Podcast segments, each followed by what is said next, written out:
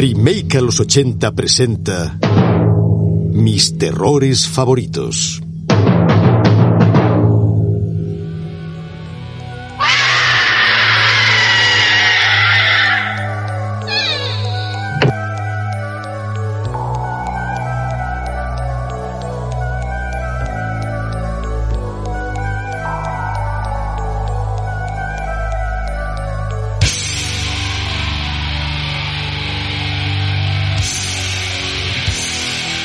Bienvenidos remakers, estamos de vuelta con un nuevo episodio de mis terrores favoritos. Ya sabéis, ese formato que usamos solamente cuando os hablamos del cine de terror de los 80 y que intercalamos entre los episodios habituales de remake de los 80.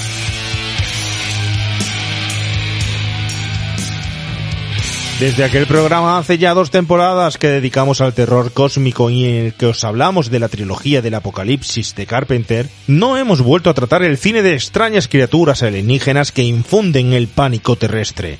Así que hemos querido rescatar la notable película del 88 The Blob, El terror no tiene forma. Un título al que teníamos en gana desde hace ya tiempo, y nada que ver con aprovechar la situación actual que estamos viviendo para hablaros del cine de virus o plagas, aunque en esta película haga referencia a ello también. Esta es una película muy disfrutable y entretenida, y que en los 80 rompía con cierto cliché que cumplían casi todas las producciones estadounidenses de terror su condición de película casi olvidada y ciertas características que os comentaremos en el programa de hoy son las que han hecho que la volvamos a ver y la traigamos hoy aquí.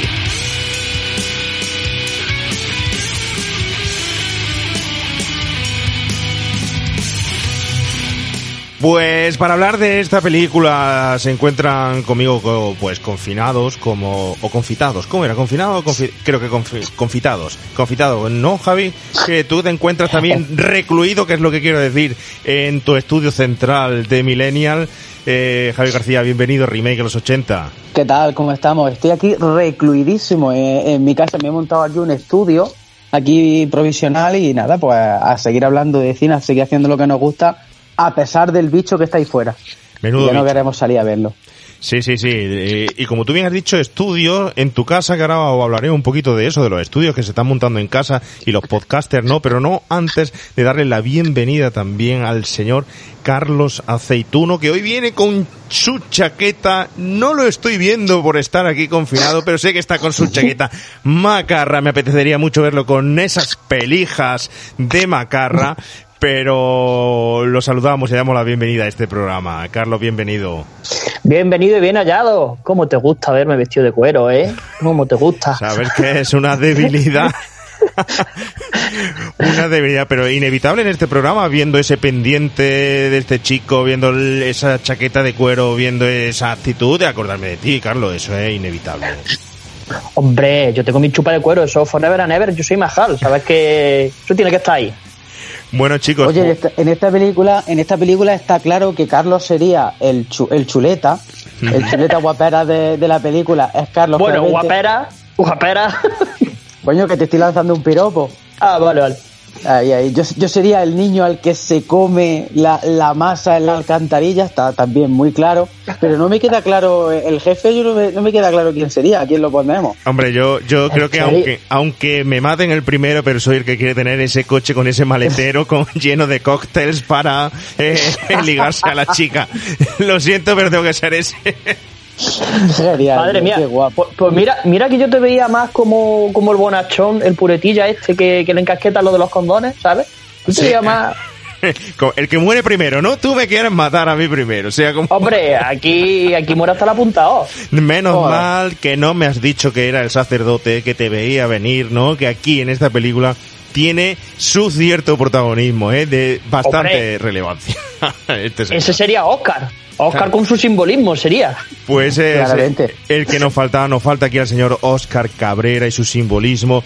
Nos falta también al señor Fran en las labores técnicas que hoy me estoy encargando yo de ellas. Os estamos hablando a través de Skype para todos aquellos que nos estéis escuchando, cada uno en nuestra casa, guardando este confinamiento. Que yo no sé, chicos, antes de empezar, y no vamos a hablar mucho de coronavirus y todo lo que está cayendo, pero sí quiero saber que es la primera vez que hacemos el equipo del programa un programa entre nosotros así, a distancia, la primera vez con Carlos, la primera vez con Javi, nos faltan dos más. ¿Y cómo lo lleváis? ¿Cómo estáis? ¿Cómo encontráis? Que creo yo que el oyente también debe saber un poco cómo se vive esto a través del podcast y cómo lo estamos viendo nosotros. Pues yo me, siento, yo me siento solo, yo me siento solo. Porque, bueno, yo voy a decir que me, me recuerda mucho a mi época, a mi época de Polonia, ¿eh? De cuando me tenía que meter ahí en el cuarto de baño como podía para que mi compañero no me molestase con los ruidos que hacía con el ordenador, que estaba zumbado de la cabeza.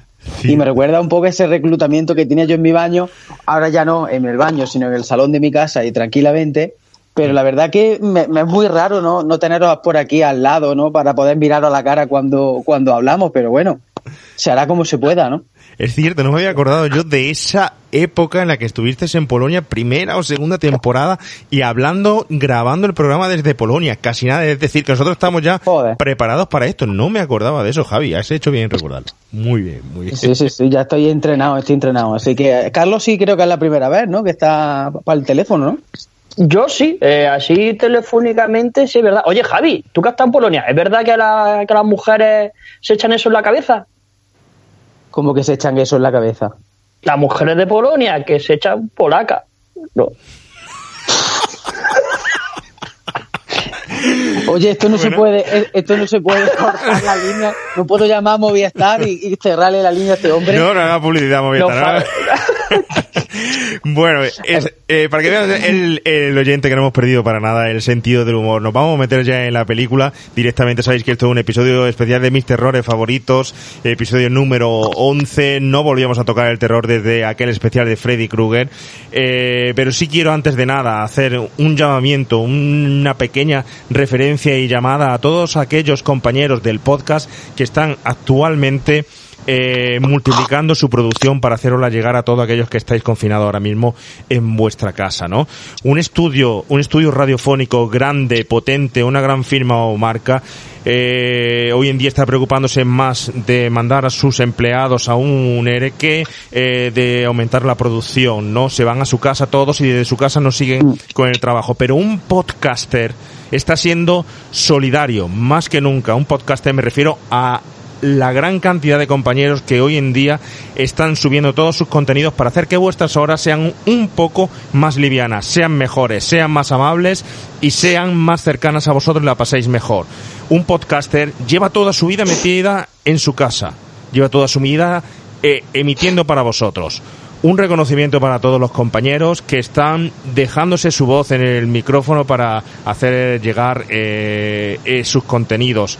Vamos a reconocérselo y no vamos a hacerle palmas aquí en los micros, pero sí hacérsela a cada uno de ellos, ya sea un podcast de cine, de historia o de lo que sea. Hacerle sus likes, hacerle sus comentarios, dejarla y darle su apoyo, ¿vale? Para que ellos no se cansen de seguir haciendo lo que están haciendo. Igual que nosotros, vuestras palmas también nos hacen falta.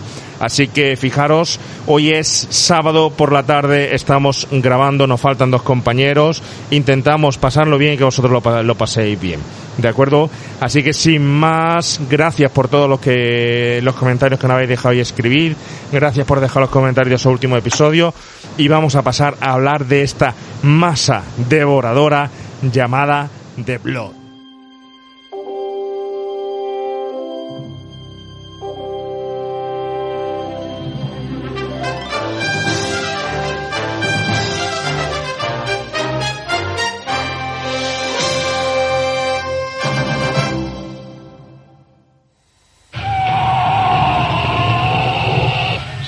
Si tuviera mente se podría razonar con él. Si tuviera cuerpo se le podría disparar. Si tuviera corazón se le podría matar.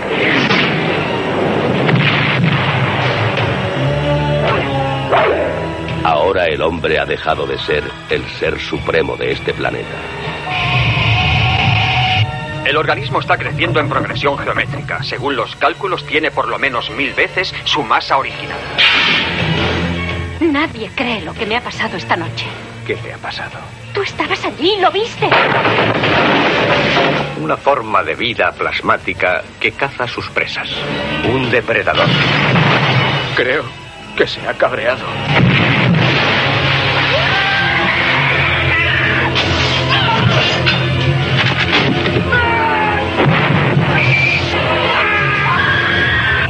Terror no tiene forma.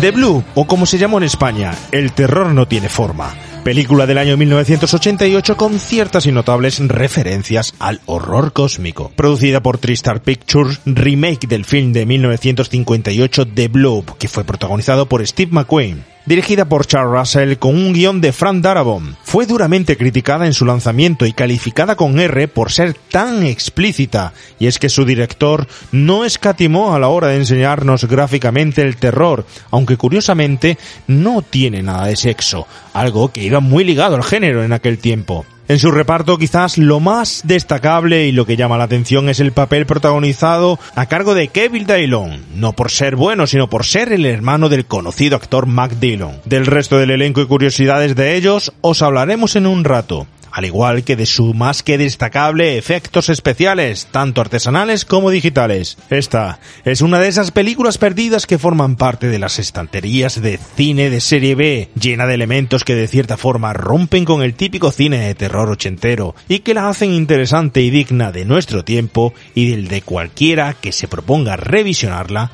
y volver a disfrutar.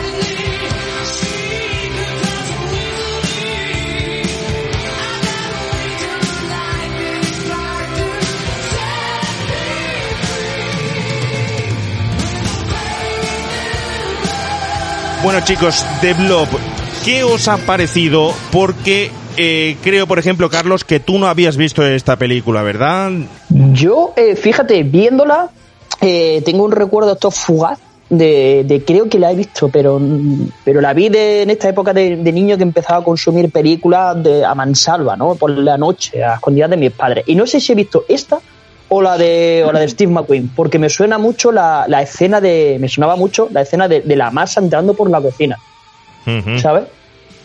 Pero sí, me recuerdo que eso me llamó mucho, ¿no? Esa, esa, esa amenaza tan, tan estúpida, que es lenta, pero que como te pille, eh, ya, ya te puedes dar por perdido.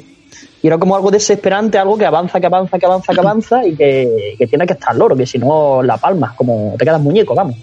Es imposible no haber visto, aunque sea solo escenas o referencias de la película de Steve McQueen, de esa película pues típica de la que vamos a hablar, eh, también un poquito de ella, ¿no? Que quizá está un poco más idolatrada de lo que realmente es, ¿no? Y posiblemente esos flashes vinieran de, vinieran de ahí, ¿no? Pero aparte de todo eso, ¿qué te ha parecido la película?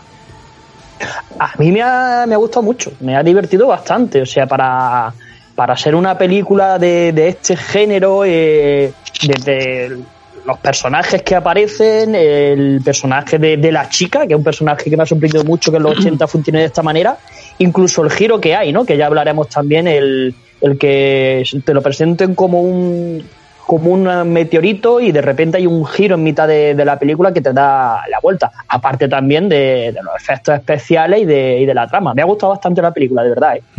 Un giro que se lo debemos al guionista, que hablaremos también un poco de, ello, ¿no? Que se hace que se distancie un poco de la película original, de esa de Steve McQueen. Son esas licencias o diferencias que vamos a ir viendo en esa comparativa, ¿no? Pero, por ejemplo, Javi, mm, cuando decidimos de hacer este, este título lo teníamos en mente desde hace ya bastante tiempo. No es un título que venga a raíz de lo que está, está sucediendo y además un título que por muy eh, de actualidad que esté el tema, eh, está mucho más centrado en lo que las referencias a ese horror cósmico, a ese horror que incluso en aquella época había de, eh, de Thing, la cosa, de, de Lovecraft y, y sin tener tanto protagonismo o tanto éxito como esa película de John Carpenter, pero que teníamos muchísimas ganas de hacer aquí también. ¿Qué te ha parecido volver a verla? Pues sí, lleva razón, llevamos muchísimo tiempo hablando de, de hacer esta pedazo de, de película mm, súper clásico de... Bueno, es un clásico, ahora después lo hablaremos, un clásico en- en- encubierto, diría yo, ¿no? Porque mm, hay gente que habla que esta película es un clásico, lo, lo, lo eleva a la categoría de culto y hay otros que no tanto, ¿no? Ahora lo, lo comentaremos. A mí me ha gustado mucho, tengo que reconocer que me ha pasado una cosa, que lo hemos estado hablando estos días preparando el programa, y es que la- yo tenía yo tenía claro que The Blob la había visto lo tenía todo mega clarísimo, era un peliculón, y sin embargo cuando me la he puesto me he dado cuenta que no la había visto y que la estaba confundiendo absolutamente con otra que todavía no, soy- no soy capaz de sacar cuál es, no sé si será de, de staff o alguna cosa que era de un yogur, quiero recordar o algo. Y, y me- se me ha ido un poco la, la pelota, ¿no? Pero sí es cierto que como tal el título, y yo creo que como a mí le pasará millennials, mm, claramente uno retrotrae la mente a los años 80 y a este pedazo de título de serie B que efectivamente, eh, es que en los años 80 últimamente hablamos mucho de, remake, de ahora por ejemplo que, que tenemos tan reciente el remake de It y que nos vamos un poquito a esa, a, ese- a esa película original del año 90, pero es que en los años 80 ya se hacían remakes y muy buenos, pero muy muy buenos, tú, tú lo has comentado, ¿no? De Thing, La Mosca, hay por ahí un montón de titulazos de películas de los años 50 que sembraron ahí un, un germen, una historia bastante buena y que luego en los 80 con muchas mejores técnicas de, de efectos especiales y con, con otros guionistas y trayéndonos un poquito, dándole una visión mucho más contemporánea a la, a la película eh, original, pues ahí están saliendo pedazos de títulos como estos que estamos comentando, ¿no? Y este es, este es el caso. Y si ya sí, si juntamos aquí a, a Chuck Russell, al gran Chuck Russell, que le debemos, entre otros títulos, que ahora después hablaremos de, de ello un poquito, la magnífica pesadilla en Elm Street 3, que es de Chuck Russell y que, vamos, yo creo que todo el mundo, si tiene una pesadilla en la cabeza de Freddy, es precisamente el episodio 3, es de Chuck Russell y qué decir de, de Frank Darabont, ¿no? De, de ese gran guionista que también ha dirigido muchas películas, hablaremos también un pelín de él. Y la conjunción, el dúo de estos dos personajes en esta película hace que salga un título brutal. Cierto, eh, cierto. Además, esta película bebe eh, en cierta parte mucho de esa pesadilla en el Mestri 3, ¿eh? de esos guerreros de los sueños.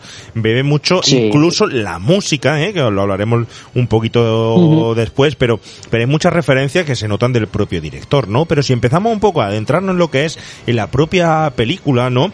Yo quisiera compartir con vosotros, porque me ha llamado mucho la atención el comienzo, ¿no? Y, y esa, justamente esa separación que hace al principio entre lo que es la presentación de un posible mundo o, apocalíptico, ¿no? Porque eh, empezamos a encontrarnos imágenes de calles vacías, un pueblo además muy ochentero, muy ochentero, un pueblo que recuerda mucho pues eh, los posibles pueblos pues desde abarcando un arco desde Cuenta conmigo hasta las propias novelas de Stephen King, ¿no? Pero además calles vacías, ese cine con la matiné, con el cine de, de media ma- mañana, calles vacías, eh, imágenes que ya empiezan pues a como introducirte elementos místicos como pueden ser la iglesia, como puede ser eh, ese ángel caído, planos todo desde abajo en picados y tal, y de repente hay un Mm. corte y en el corte a- aparece eh, la actualidad, el, el partido de fútbol, ¿no?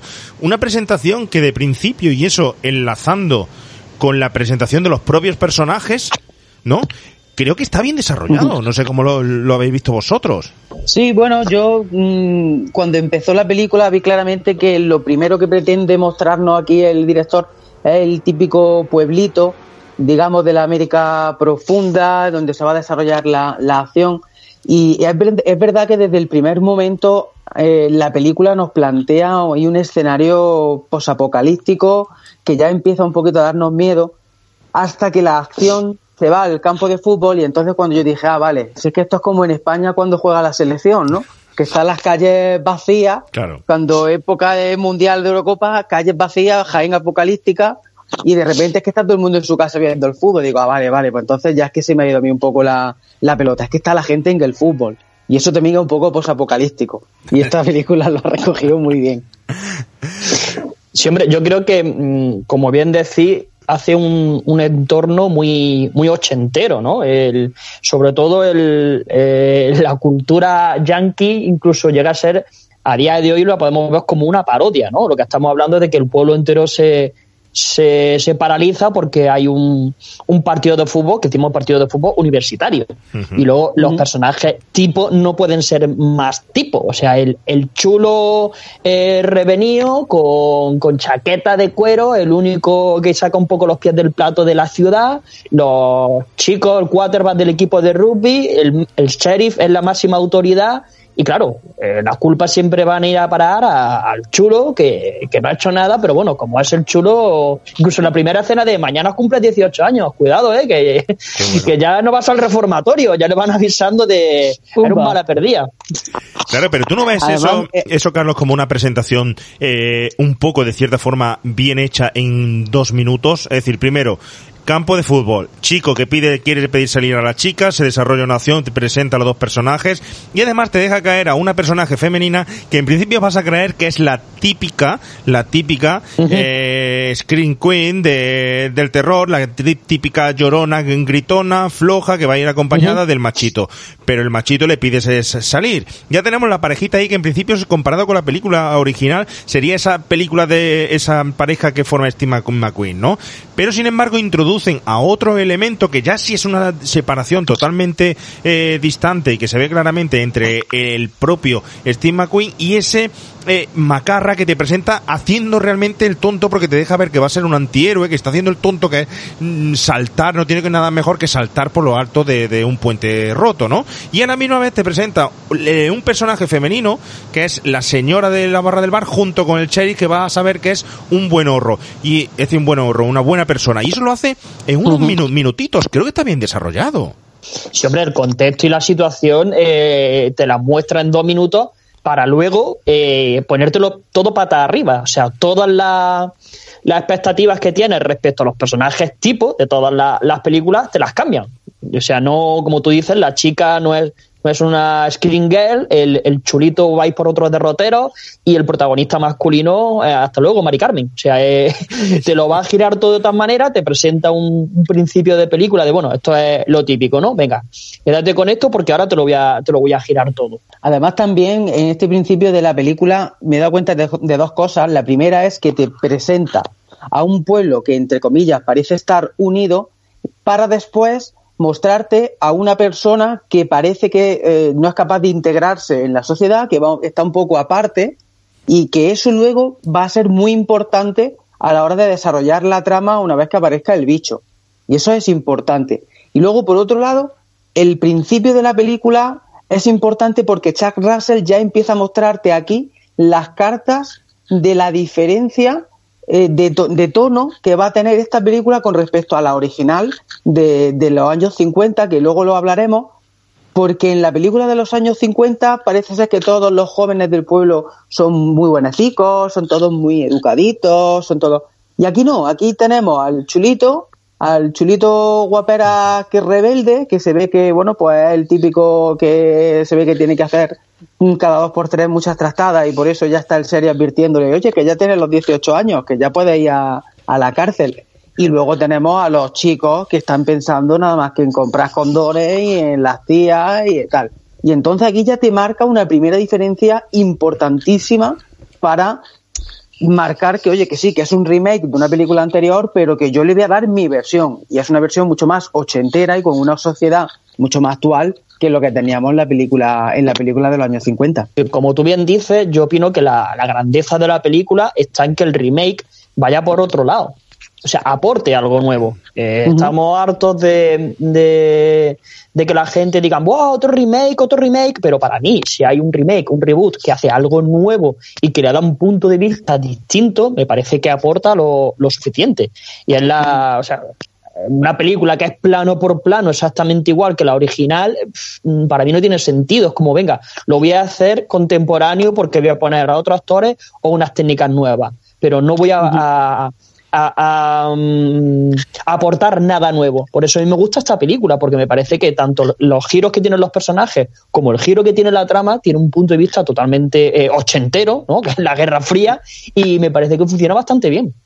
Y aún así, Carlos, mm, Charles Russell tiene ahí su has guardado bajo la manga de decir, no, no, pero es que encima, aparte de que voy por otro derrotero, te voy a plantar un par de escenas homenaje a la película original. Y te digo, toma, aquí tienes tu escena del cine, que es brutal. Exacto, o como exactamente la, igual. Como la masa se mete por las alcantarillas, por la rendija, me parece, o, o incluso el mismo inicio, ¿no? Con, con el viejo que va al, al hospital, ¿no? Y ahora lo iremos comentando Sí, poco el- a poco, pero que pese a todo me parece que es una versión, que pese a haber tomado sus derroteros, su, marcar su propio tono, los jóvenes no son exactamente iguales que en los años 50, y pese a todo, es una versión muy fiel a la original, pese a todo, pese al cambio de, de guion, es bastante fiel, y eso es muy también muy positivo. Mm. A ver, mirad, esta película tiene, mm, bajo mi punto de vista, lo que he podido darme de cuen- cuenta eh, es que goza de una serie de virtudes que la hacen especial y la hacen diferente a pesar de ser un producto que no olvidemos que de cierta forma está olvidado. Tú mismo, Javi, has dicho que la tenías confundida con otra eh, parecida porque en aquel entonces estaba pues todo este el tema este de masas viscosas que también como Slug como esta del yogur y tal.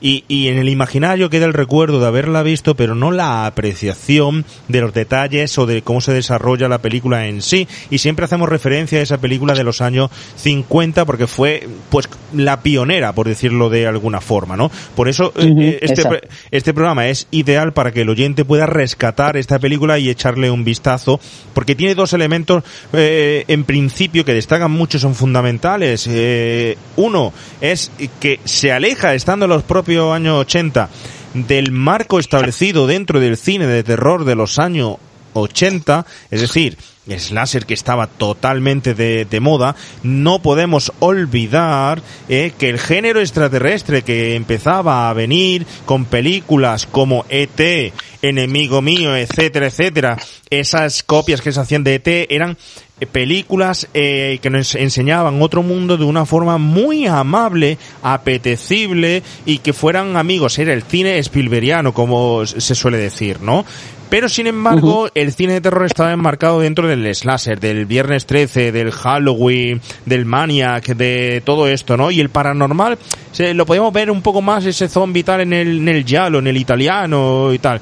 Pero este, el horror cósmico, pensar en la hostia tan grande que se dio Carpenter con una película con mucho más presupuesto que, que esta y que fue anterior y fijaros que luego se atreven a realizar este producto ochentero. Eso es una diferencia. Es decir, un producto dentro del terror totalmente diferente al terror que se estaba hablando en los años 80. Luego un producto que a pesar de tener sangre, no es sangriento no tiene ese elemento típico de terror de la época como era por ejemplo el sexo, ¿no?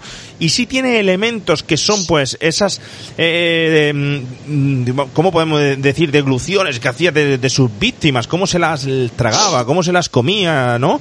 Pero era totalmente distinto a lo que se estaba viendo por entonces, por eso tenía esa calificación de R.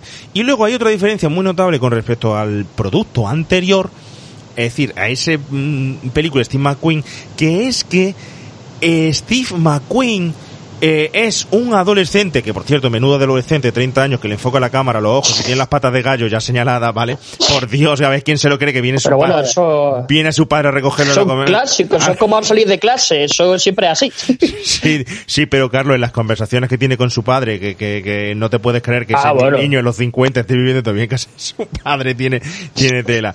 Pero fijaros que la- el adolescente de los años 50 pide al adulto que solucione el, la papeleta que tiene. Le pide al adulto que sea el que se encargue de, em, de la masa devoradora. Y de hecho es el adulto el que lo soluciona y no puede desarrollarse la trama alejada del propio adulto. Y sin embargo el giro tan grande es, como tú bien dices Carlos, y como estamos viendo por ejemplo los remakes actuales, que es esa actualización ahora mismo lo que está pasando en la cultura y la sociedad, es esa intención que tiene Charles Russell de realizar una actualización al adolescente del momento justo, el adolescente del momento, la acción que está desarrollando. Es decir, el adolescente es el que al final eh, coge la acción principal para cargarse a esta masa. Y eso es una diferencia muy brusca entre una película y otra. Si nos traemos la película entonces ahora al 2020, ¿podemos decir que los jóvenes volverían a darle la papeleta a los padres para resolver la- el problema? Uf, menuda, Hombre, menudo dilema yo, sacado. yo, cre- yo creo que sí. De hecho, ahora sería más lógico que hubiese un joven de 30 años viviendo con sus padres, ¿no? Como Sí. Steve McQueen. bueno, ahora estamos todos viviendo, viviendo en nuestra casa con nuestros padres sin nuestros padres, pero efectivamente, efectivamente, ¿eh? Es un dilema interesante el que has planteado, ¿eh, Javi? No, sí, sí, sí. Eh, Además que es lo que tú dices, ¿no? En esta película de Charles Russell, claramente lo- los jóvenes, digamos, toman carta en el asunto y dicen, no, esto lo voy a resolver yo mismo, ¿no? Y de hecho, la trama principal se centra en los jóvenes, los padres prácticamente no los creen hasta que ya en el final de la película ya, que es que la masa ha adquirido un tamaño ya, que ya es imposible obviar lo que está pasando, pero los jóvenes en todo momento toman el, el control. Y, y es cierto, o sea, hay por ahí noticias que luego al final del programa hablaremos de un, de un posible remake ahora en pleno siglo XXI. Oye, el enfoque, en serio lo digo, ¿no? Sería muy diferente. O sea, vosotros veis de verdad que en la actualidad, si imaginaros que el problema que tuviésemos ahora mismo en la actualidad fuese que hay una masa en la calle que está devorando seres humanos, ¿vosotros veis de verdad posible que los jóvenes salgamos a la calle a intentar destruir esa masa? Un cojón con el perdón, o sea, que vayan mis padres allí a atacar a y dejadme tranquilo. Hay de, hay de todo, ¿eh? En, en, en botica. Habrá el que diga, luego ya así eso, o el que la mate online, o el que diga, papá, tira tú. Pero sí, pero sí hay de todo. Hay mucha gente con ganas de, de, de guerra y de salir a, a, la calle. Pero te voy a decir una cosa, si el problema actual fuera una masa devoradora, sería gloria bendita, porque sabríamos dónde está. Iríamos a por ella, no como lo que nos estamos pasando. Sí, es verdad, sí, es verdad. En fin, vamos a aprovechar, Javi, Javi García, vamos a aprovechar para hacer un pequeño repasito a las intenciones y a en las películas dirigidas por el señor Chuck Russell, que quizá, aunque es un personaje, un director importante, no es de los que más se hable o se nombre cuando se habla del cine de los 80, ¿no? A pesar de ese pesadilla uh -huh. en el Street 3, eh, y a pesar de, de, de, esta película y de otras que, que tiene, que quizás en los 90 es un poco más conocido, ¿no? Efectivamente, pero pero venimos hablando, antes lo hemos comentado, ¿no? El tema de Pesadilla en Elm Street 3, que fue la primera película de, de Charles Russell que un poco, bueno, pues eh, rompió los moldes, ¿no? Y por el que realmente se hizo conocido Charles Russell, incluso para muchos, la Pesadilla en Elm Street 3 incluso es mejor que la original de Wes Craven, y bueno. Y esto es importante porque Pesadilla en Elm Street 3 eh, es una clara influencia en esta película. Eh, por ejemplo, en Pesadilla en Elm Street 3 tenemos a una chica protagonista guerrera, uh -huh. que ya hablamos cuando hablamos de la franquicia, cuando hablamos de la saga de Freddy Krueger, ya hablamos de que quizá era esa franquicia la primera que ponía, eh, digamos, a la chica guerrera, porque sí, antes había habido chicas protagonistas, ¿no? Por ejemplo, en la noche de Halloween hablamos de que la protagonista era Jamie Lee Curtis y tal, pero Mm, hay, hay, cierto eh, de diferencia entre los dos personajes. Y es que en Jamie Lee Curtis hablamos de una chica que trata de sobrevivir y en Pesadilla en Elm Street 3 hablamos de una chica que lucha y que pelea para mm, intentar resolver el problema, en este caso para destruir a la criatura, ¿no?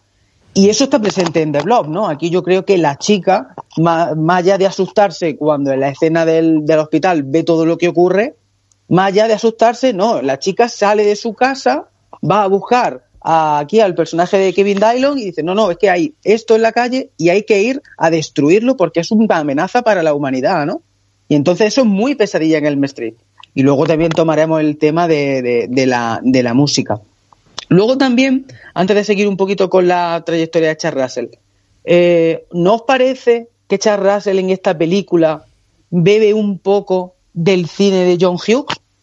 Quiero decir, ¿no os parece que Charles Russell le da una importancia brutal a los jóvenes? O sea, imaginaros, por ejemplo, el Club de los Cinco, en el que el problema que tuvieran es que tienen una masa, una especie de ente gelatinoso que ha venido de, del espacio exterior y que se tienen que enfrentar a ella. ¿No sería, no encontráis muchas similitudes?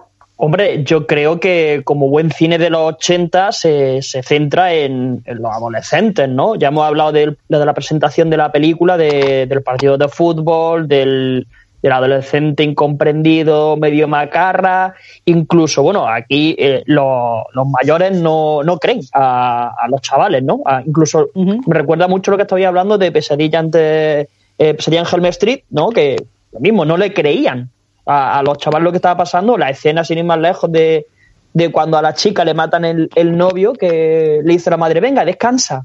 ¿pero tú crees que me lo he imaginado, mamá? Y dice, no, no, tú descansa y duerme. Tú descansa. Ha visto cómo, cómo le matan a- al, al novio, incluso cómo la gente, los jóvenes se enfrentan a, a los militares. Yo creo que es un reflejo clásico de, de los 80, ¿no? Incluso la referencia que hablaremos más adelante de la, del género slash que se ve en el cine o los postes que se encuentran de la ciudad. Creo que todo es una, una oda hacia, hacia el cine de los 80 y que es muy, muy, mm, muy, muy contemporáneo, ¿no? Muy en, en su, en su época. Efectivamente, es que ya te digo, yo lo veo muy, eso, muy, muy- un cine influenciado muchísimo en, John Hughes, en unos chicos, en un adolescente, la escena en la que tenemos perfectamente a los policías, que la chica acaba de contar lo que ha pasado y no la creen y de hecho antes, antes, mucho antes de creerla, lo que hacen es a buscar al personaje de Kevin, de Kevin Dillon y detenerlo porque creen que es el, el culpable, ¿no? Es decir, una trama centrada en unos adolescentes que llevan la voz cantante y son los que se van a enfrentar al problema. Y ya digo que para mí es muy John Hughes. Acuérdate que, en- que, que empezaría en Helm Street también van al principio por el Macarra, ¿no? Que es como el Macarra es el malo y vamos a ir a, a por él. Y aquí repiten esa misma fórmula. El Macarra es el malo y vamos a ir a por él. Efectivamente. Bueno, eh, yo en cierta forma eh, voy a discrepar un poco, ¿vale? No es que esté en desacuerdo, pero sí discrepo en algún concepto concreto en los 80 sobre el cine John Hughes.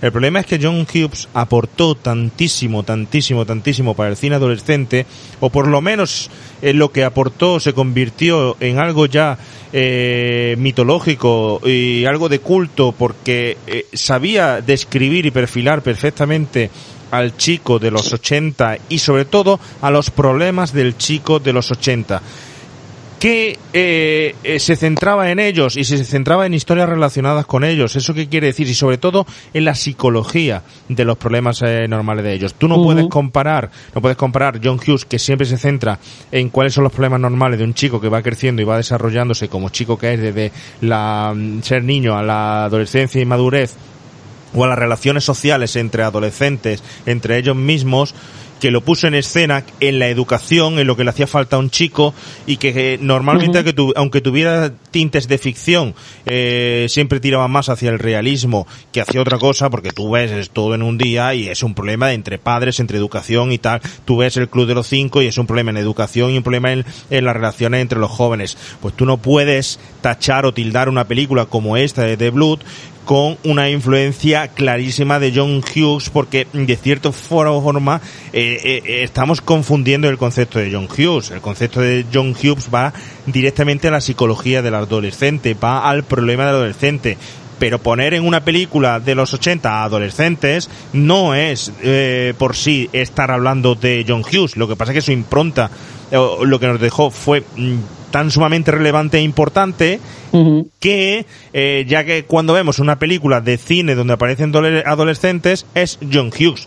Pero yo me iría más me iría más hacia por ejemplo una forma de interpretar el terror muy de Carpenter. Es decir tenemos un antihéroe que recuerda muchísimo a Carl Russell en Rescate a Nueva York es que con la chupa de cuero, con esa actitud déspota y dejando a la gente tirada por ahí, porque recuerdo que aquí el, el colega, el macarra, de- llega un momento que deja tirada a la novia y todo, o a la que iba a ser su, su, su futura novia, es decir, iba cuidando de lo suyo nada más.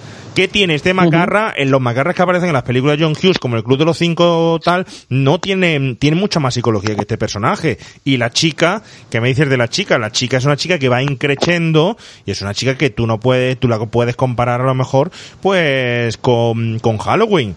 Pero no puedes compararla con un personaje de John Hughes, creo, ¿eh? Creo, no lo sé. Es mi opinión. No, sí, sí, sí, no. Si yo iba simplemente a la semilla, digo, de, de- que sembró John Hughes de la importancia que puedan tener los jóvenes en, la- en los años 80 de enfrentarse a sus problemas o de enfrentarse a una serie de situaciones que hay que resolver. Lógicamente, el cine de John Hughes va por otros derroteros, va por otros géneros. Aquí había que centrarnos en la, en la acción, en el problema que era la amenaza de, de, esta, de este ente, de esta criatura.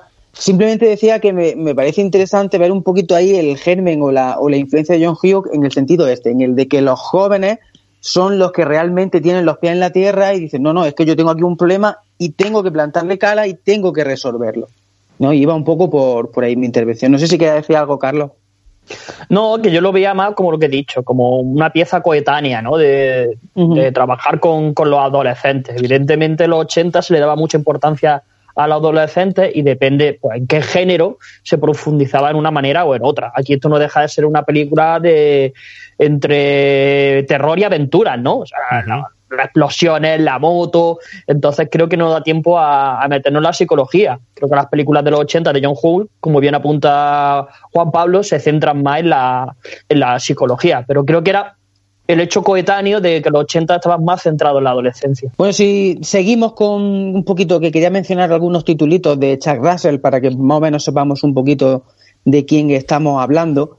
Uno de las, una de las películas para mí más populares que, que tiene en su filmografía y que a mí personalmente me marcó bastante es esa película de La Máscara en el año 1994 y que, y que nos lanza a, Jim Carrey a, al estrellato, porque yo creo recordar que antes de La Máscara, yo por aquello entonces siendo un niño, yo no sabía quién era Jim Carrey y creo que con esta película eh, hizo lo que le dio la gana, hizo una película que para muchos no es un gran título, para mí ese toque casi de cómic que tiene, que tiene la, la, la, película hace que sea maravillosa y de hecho después de esta película creo que esta película tuvo secuelas, tuvo una serie animada que por cierto también la vi y me encantaba y, y, creo que fue algo maravilloso a destacar en su filmografía. Está La Máscara, que no sé si, vamos, supongo que la habréis visto todos, ¿no? Sí, sí, sí. sí. Claro. Además, no sé si recordáis, lanzo la, la pregunta, ¿recordáis haberla alquilado en el videoclub o ir a buscarla al videoclub eh, cuando salió? ¿Acordáis? Muchísimas Yo... veces. Yo no, o sea, yo la he visto un par de veces. Yo creo que la tenía por ahí en VHS, pero no recuerdo haberla alquilado en, en, en el videoclub. Os lo digo porque sí. yo, yo no recuerdo una película más imposible de encontrar, de tener, que esta película. Yo mm, recuerdo de ir a, eh, repetidas veces, lunes, martes, miércoles, eh, a buscar la película y nunca estar. Y, y ya decirle al chico, oye, mira, es que está rota, tal. No, no, no, es que está entrando y saliendo, entrando y saliendo. No recuerdo una película que me haya costado más trabajo y porque creo que independientemente de que aquí estuviera Jim Carrey o no, o lo, se conociera o no, creo que el personaje que presentó y la técnica, además, estamos hablando que no sé si era año 92 o por ahí. 94. 94, 94. la técnica esta de la máscara y el efecto especial es como, por ejemplo, el de Terminator, que aunque haya envejecido, sigues viéndolo todavía y te lo sigues tragando, ¿eh? Sí, sí, sí, sí, sí, sí. Es que además la película, ya digo, eh, incluso creo recordar que hace poco la echaron en, en televisión que no recuerdo si fue, bueno, no, no recuerdo la, la, cadena. Hace poco la echaron en televisión y le pude echar de nuevo una, un revisionado y es que no ha envejecido nada mal, ¿eh? Que sí, que hoy en día se podría haber hecho mejor, que ves todavía, que le ves detalles, pero la película está súper bien hecha, tanto la, las canciones que aún así el, el, sigue, las sigues escuchando y, y, y es que son una pasada y te di la razón en lo que has dicho del tema del videoclub. Me costó, bueno, yo alquilé muchísimas veces la máscara, pero es cierto que la máscara, junto con películas como a lo mejor, no sé, Titanic, que tanto le gusta a Carlos, o, o Jumanji, son películas. que costaban, diablo. Sí, sí, eran películas que costaban mucho trabajo alquilar y la máscara costó muchísimo trabajo alquilar y con todo lo alquilé un montón de veces, ¿eh? Hombre, la máscara es de una cosa, para mí es un peliculón. Eso de que dice, no, es que a día de hoy se podría haber hecho mejor. Claro, no te jodes, pero es que se hizo los claro. 90. Es que también somos muy, muy a veces muy exigentes con las cosas. Me parece que tanto la, la historia súper divertida, la interpretación de, de, Jim Carrey es brutal, los números musicales que tienen eh, son bestiales. Bueno, yo es que aparte soy un amante de, de la Big Bang y del swing. Entonces me parece que la película es maravillosa y, está, y es estupenda. Sí, es un producto bueno. muy, muy, muy disfrutable todavía a, a día de hoy. Interesante de revisionar y también familiar, ¿eh? Para ver en estos días eh, confinados. Sí, de Chuck Russell, de Chuck, Chuck Russell. Sí. Año 96, rescato una, un, título, un título de una película que no recuerdo mucho, incluso no sé si llegado a verla, pero que, que sí que es importante también en su filmografía, que es Eraser, de, de Arnold Schwarzenegger. Que no sé si vosotros la habéis visto. Fue una película... Sí, sí, me acuerdo perfectamente de que era una especie de de agente secreto que trabajaba al margen de, de la ley y tenía que proteger a una, a una chica. Además fue ese momento durante los años 90 que estaba mm, el señor Schwarzenegger todavía en auge, ¿no? Estaba todavía trabajando trabajando duro y llegarían estos títulos y dura, serían los que le harían eh, alargar un poco más su trayectoria, no como le pasó a Stallone, ¿no? Pero estaba esta, estaba esa en la que aparecía su clon, veníamos de mentiras arriesgadas, eh, hizo luego unos añitos después aquella en la que luchaba contra el diablo, que se enfrentaba contra él directamente, y era un Siete momento... días, ¿no? Siete, ah, sí, siete días me parece que se llamaba. Y era un momento, era un momento que todavía él duraba, no, a diferencia del resto de los héroes de acción que habían su- surgido en los 80, ¿eh? Efectivamente. Y eh, bueno, para ir acabando ya rápido, os dejo dos titulitos, uno que a mí personalmente me gusta mucho y uno que personalmente lo odio con todas mis ganas. Y las dos de Charles Russell. Por un lado tenemos La bendición, que para mí es una gran película en la que sale aquí nuestra querida Kim Basinger, que hablaremos próximamente de ella en nuestro, en nuestro próximo episodio de 007. En un papelito aquí, Kim Basinger, bueno, está ya aquí un poco en el declive, un poco de ya de su, de su carrera, pero pese a todo, la película fue más o menos tuvo cierto éxito, me parece una gran película a, recordar y a recomendar para aquellos amantes de- del cine de terror, La bendición. Y en el año 2000 tengo por aquí anotado El Rey Escorpión, que me parece una basura. A mí me vaya a perdonar, que me parece una basura. Yo es que por lo general todo lo que sea, perdonadme de verdad, ¿eh? todo lo que sea de, de La Roca Johnson, perdonadme, pero es que es que me parece tan mal actor que es que no me gusta ninguna película de las que hace. Hombre, Y la, aquí- la última. la- el nuevo remake que han hecho de Jumanji es divertido, dentro de lo que cabe, ¿eh? O sea, No he visto, no no he visto. Sí, Carlos, lo he visto pero- porque me, nie- me niego, me niego a ver el Jumanji nuevo. Pero no está, basura. pero no está él solo. Es decir, ahí hace tándem ya. con otros pesos eh, ciertamente pesados. Pero a- él, no sé. aparte, co- ¿no recuerda un poco al Club de los Cinco, el nuevo eh, remake de Jumanji? La primera que han hecho. la Tiene primera, ese toque de. Sí, sí, sí, tiene su, son distintos perfiles, la chica guapa, Se hacen el amigos se entre hacen ellos, amigos. adaptados. Sí, tiene ahí mucho de. Quizá esa tenga ahí, porque sí entran en esa psicología de eh, John Hughes, que esta que, que actual que estamos hablando, ¿no? Pero que eh, más vale salvar la diferencia y la, la, la distancia Sí, eh, sí. entre, entre una y Por otra. favor, por favor. Bueno, bueno, bueno. Eh, oye, la de la de mm, la, la de la bendición no está mal, ¿eh? No es que sea un peliculón tampoco, pero no está mal, ¿eh? Solo que, que esta chica venía de eh, estar eh, inactiva mucho tiempo y a volver a verla y tener la imagen en el semblante de, de ella de todo guapetona y verla que había envejecido un poquito ya, chocó un poco, ¿no? Al volver a verla, ¿no? Pero bueno, es un título que se, se puede ver, ¿no? Yo quisiera eh, comentaros, me llama la atención, muchas veces hablamos del cine de videoclub y de las eh, de cómo llegan las películas al cine y de la y, de la distribución y tal, pero nunca nos paramos a las firmas y las marcas que la distribuyen eh, o que las producen a cada una de estas películas, ¿no? Y me llama la atención al principio ver eh, The Blood, que es una película que está eh, producida por Tristar Pictures y bueno, estamos hablando que esta casa en los 80 era una casa eh, potente, fuerte y generalmente el cine de serie B venía mm, venía de tenía otro tipo de productoras diferentes a sellos importantes. Y me ha llamado la atención y he querido un poco rescatar un poco el origen de, de Tristar Pictures no para situar al oyente porque muchas veces decimos eh, Canon Carolco tal y Tri- Tristar Pictures es algo muy parecido. Son, son una empresa que, que nace y empieza a reconstruirse poco a poco. Ella eh, la compran la venden etcétera etcétera no pero todo viene los inicios vienen del señor Víctor Kaufman que es un señor un ejecutivo de, de Columbia Pictures que decide asociarse con HBO y dicen vamos a hacer una nueva empresa y nace en el 82 Tristar Pictures no como curiosidad os puedo decir que esta mm, empresa cuando nace no tiene nombre y querían ponerle el nombre de Nova, ¿no? Pero había una serie por ahí que se llamaba así, Nova serie, una serie de ciencia ficción y no le, permitieron poner ese, ponerle ese nombre. Su primera producción fue Weird the Boy Chart 84 y fue un fracaso total. ¿Vale? En eso estamos hablando que supuso casi la ruina y el cierre, ¿no?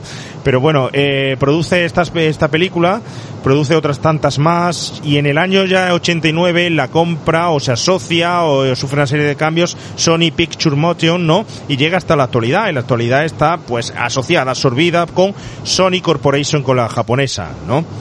Eh, ese, eh, el oyente se acordará de ese logotipo que aparece Tristar con un Pegaso, con un caballo alado, ¿no? Con un, eh, que primero se, se veía ese, ese logotipo, el payaso, el, perdón, el, el caballo metido en un triángulo y tal, y luego poco a poco fue tomando animación y venía el caballo desde lo lejos y extendía sus alas.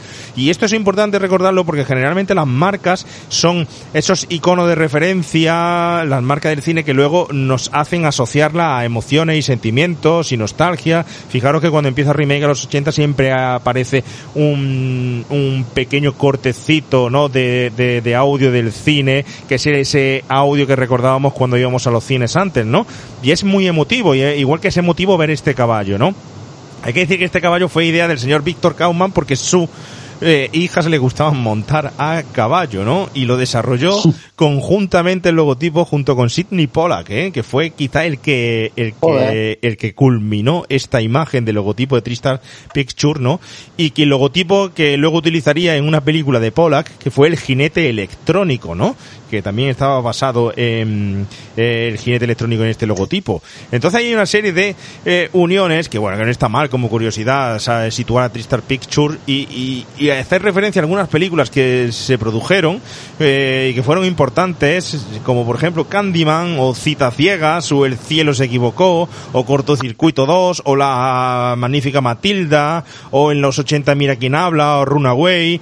Jumanji fue producida por Tristar Pictures, que estábamos hablando de ella. cierto, cierto. Rambo, creo que Rambo, Rambo lo que es Acorralado 2, Rambo y Rambo 3 también Trickstar Pictures, Starship Trooper o la mismísima Terminator 2, que la original pues fue ese Carolco, ¿no? La que la que sacó ese producto de serie B y ese superproducto de, de fue Terminator 2 también con muchos avances eh, en efectos digitales fue de Tristar Pictures, ¿no? Entonces, bueno, de vez en cuando es bueno recordar un poco este tipo de, mm, de, de iconos que son también sellos o corporaciones que se quedaron ahí en los 80 y que cu- curiosamente eh, pone todos sus esfuerzos en esta película que costó 19 millones de dólares por aquel entonces, ¿eh?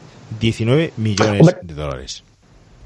Hombre, yo creo que el, que el icono de Tristar es, mítico, ¿no? O sea, es Tristar presenta, que era típico de cuando colocábamos la SVHS y teníamos la, la primera imagen del caballo pasando por, por el triángulo. A mí me trae muchísimos recuerdos nada más que de, de empezar a ver la, la película, ¿no? Incluso tengo ya hasta el ruido de, de- del VHS en la cabeza cada vez que veo el logo de, de Tristar. Una pregunta, ¿este Kaufman tiene algo que ver con, con Joyce Kaufman del Vengador Tóxico o con Marta Kaufman de, de Friends?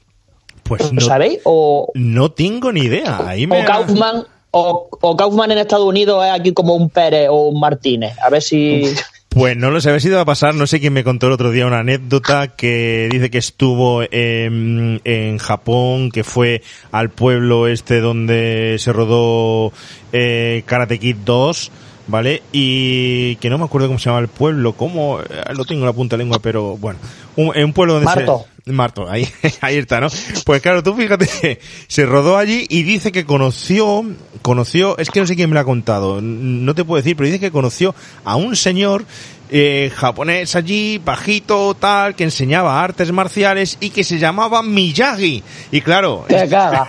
este hombre vino, este hombre vino a España y dijo, he conocido a Miyagi allí, un señor que da karate y puede que sea familia o tal vez esté basada la historia en él. Cuando descubrió que allí Miyagi era como aquí García o Pérez y que todo el mundo se, se Que llamaba... quizás sea familia, ¿eh? Que quizás sea familia de...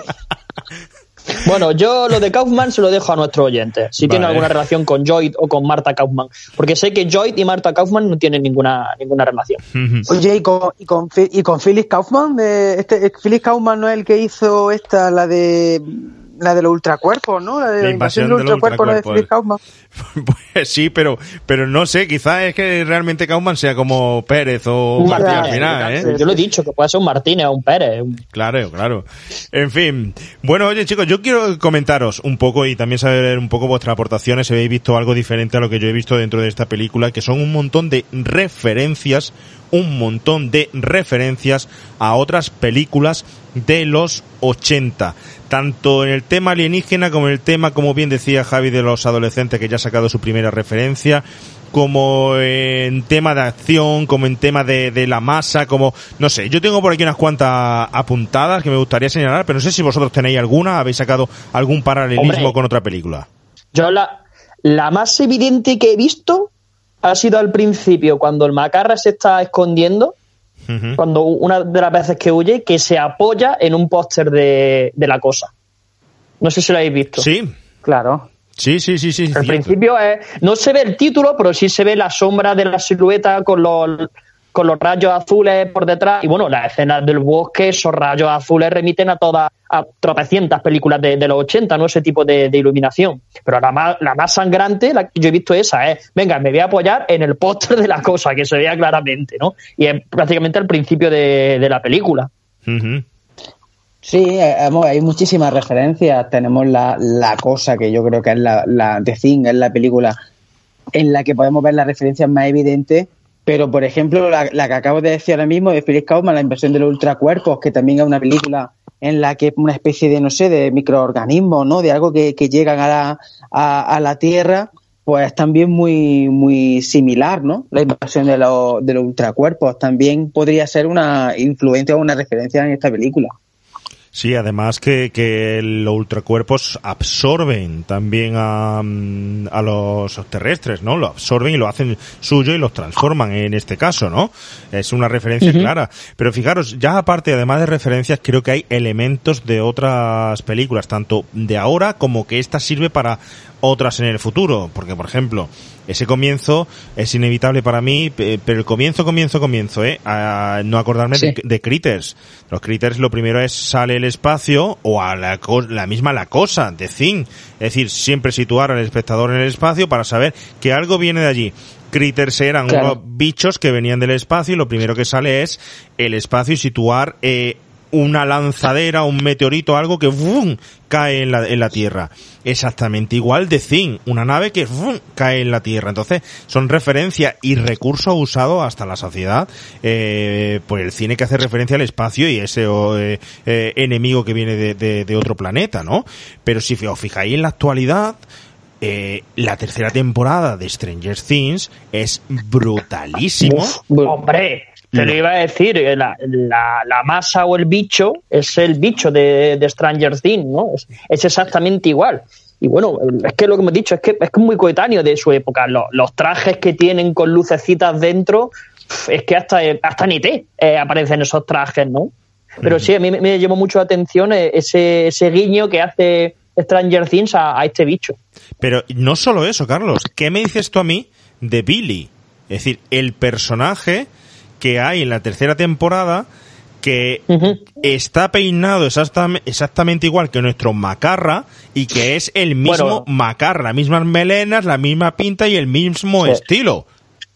Sí, lo que pasa es que las melenas de nuestro de nuestro compañero de, de nuestro compañero Dylon es, mm, son un poco eh, greñas, es camarón, ¿no? O sea, los pelos que tiene no, no le pegan mucho a, a Kevin Dylon en esta en esta película. Si fuese liso, a lo mejor, pero esas greñas que tienen son un poco son un poco de eso de, de lo Lailo.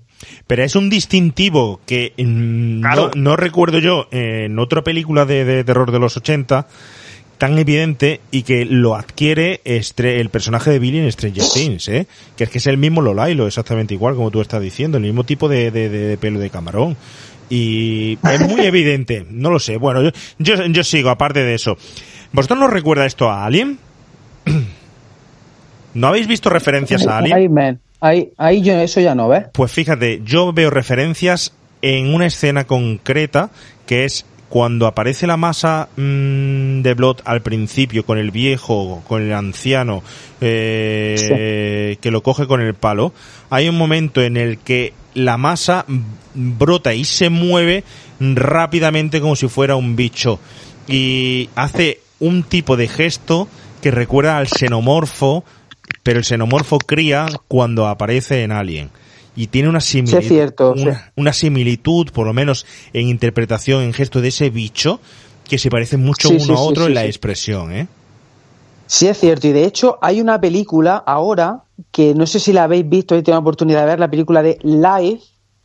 ¿Os suena? Es una película. Sí, Life, que- sí, sí. Life. pues tiene, tiene una escena en la que, en la que claramente, eh, ahora que está contando esto Juan Pablo sobre Alien, es verdad que esa escena ve mucho de Alien y también de aquí, de The Blob, que es la escena en la que el personaje, creo que recordás que era de Jake Gyllenhaal, está como, han, conseguido como un microorganismo también así como muy viscoso, muy gelatinoso, y están intentando un poco manipularlo a través de una máquina para no tocarlo con las manos y tal, y se revela un poco como se le revela aquí al, al viejo en esta película, ¿no? Y entonces me, es verdad, ahora al, al, hacer la referencia a Alien me ha venido a la mente esa película, lleva razón.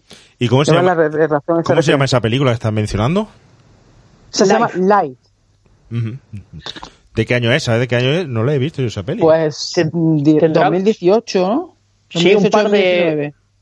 Tendrá como mucho tres años, así tres o cuatro años. Sí, yo la he visto y está bastante bien. O sea, es, es Alien, básicamente, pero está bastante bien. Bueno, pues se la apuntamos y se la apuntamos al oyente que se queda ahí. Pero bueno, yo voy a seguir un poco con las referencias. ¿No os recuerda esto a Tortugas Ninja? Y diréis, ¿a qué?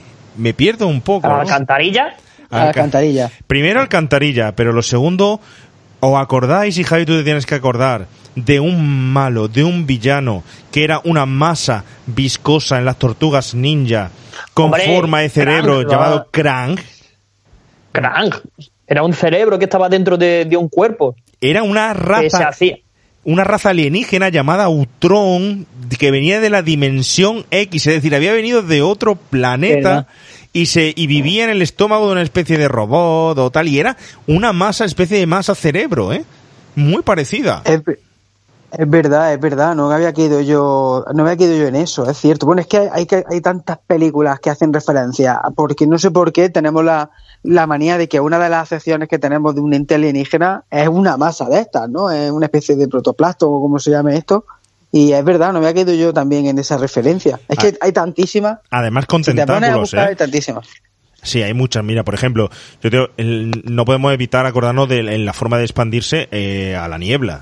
Es que eh, yo Claro. creo, Sí. Creo que las similitudes en la forma de expresar el, terror y la forma de inundar y inundando, inundando, creo que es semejante de poder introducirse por cualquier sitio, por cualquier lugar. Fijaros una película, por ejemplo, del 58 que he rescatado por aquí, Space Children, ¿vale? Estamos hablando de unos chicos que están en la playa y una mañana se encuentran allí en la playa, en la orilla, algo que ha venido del otro mundo que tiene forma viscosa, grande y de cerebro. Y poco a poco eh, pasan horas y va aumentando el tamaño, la masa viscosa. Una película del 58 estamos hablando, ¿eh? Eh, esa masa viscosa es un cerebro que se apodera de, la, de, de, de, de estos críos y de la voluntad de ellos y le hace actuar de una forma que ellos no quieren, ¿no? Es la similitud, eh, también de cierta forma venido de otro planeta y una masa de, devoradora, ya sea en este caso de cerebro o sea de las propias personas, es eh, tienen mucho que ver una con otra. O por ejemplo, eh, The Host, que es la película esta coreana de Bong Joon-ho, esa Sí, de- de- de- sí. de- Sí, de- tan reconocido ahora por, Claro. por Parásito. Efectivamente, efectivamente. Sí, pero de, de Hoss es más que nada una especie de calamar gigante, ¿no? Un, un bicharracaco así, ¿sabes? No, no es una masa tan, Cierto. tan viscosa como esta. Cierto, cierto. Pero bueno, lo que sí es una masa, que yo no sé si habréis visto la bizarrada esta o no. ¿Habéis visto Monstur? De piña.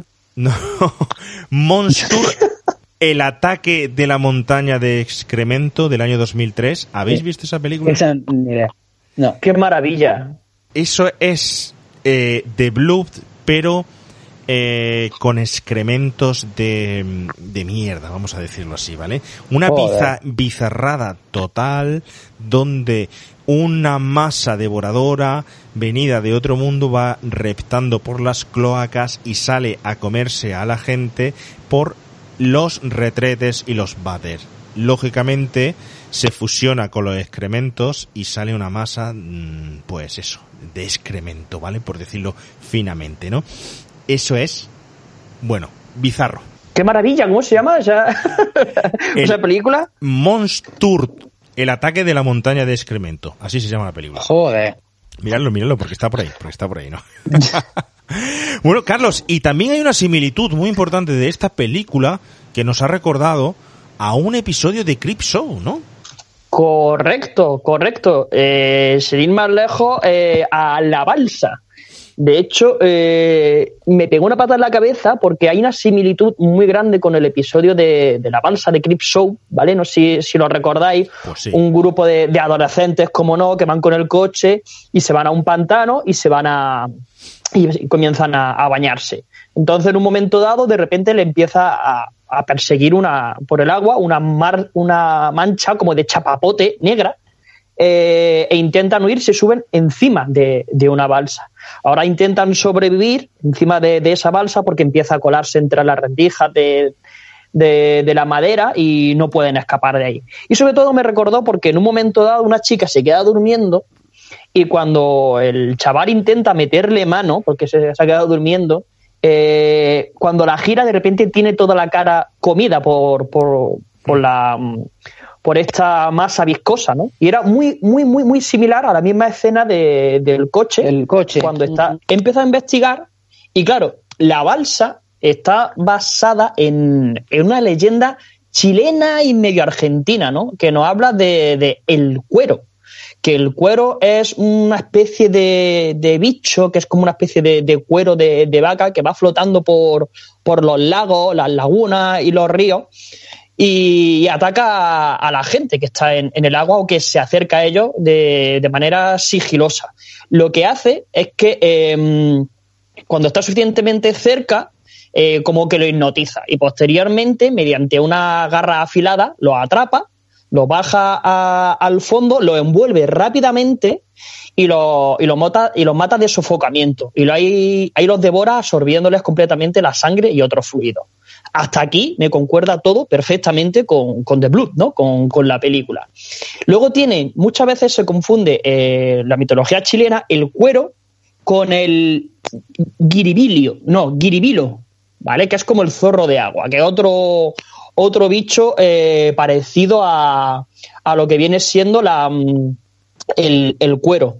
¿Qué es lo que me ha llamado la atención del, del guiribilio, no? Que, mm, que para poderlo matar ¿vale? Eh, se co consiste eh, se dice que hay que sí, se dice que hay que sacar al, al guiribilio de, de, del agua y que entonces te empezará a como a comprimirse por, por el frío que hace fuera de, del agua. Entonces, este hecho de que el guiribilio también se le ataque con una especie de frío, también me ha hecho remitirme pues, al tema que estamos hablando, ¿no? Al, al de Blue. O sea que tanto el guiribilio como el cuero dentro de la mitología chilena me parecen como precedentes de, de, esta película, teniendo en cuenta que antes estaba la de Steve McQueen, antes que todo el follón este y toda la historia esta que os he contado sobre, sobre la balsa de, de Stephen King. Sí, pero si era una mitología, era algo mitológico, como, claro. como tú bien dices, eh, posiblemente pudiera tener su, su referencia ancestral, eh, a lo mejor la, la, la, propia película original de Steve McQueen. No sé, que eh, realmente todo lo que está relacionado con el terror está basado en una eh, historia primitiva escrita en leyendas que se van transmitiendo y en historietas de, de, distintas culturas, ¿no? Como lo que estás contando, ¿no? Entonces puede que, claro. Que eh, si más allá de, ese, de, de, hacer una explicación totalmente científica y corroborarlo, pero sí es curioso ese tipo de, de coincidencias porque nos hace pensar de dónde salen toda esta um, forma de, de expresar eh, o de concebir el, a un monstruo como este que es una masa, ¿no?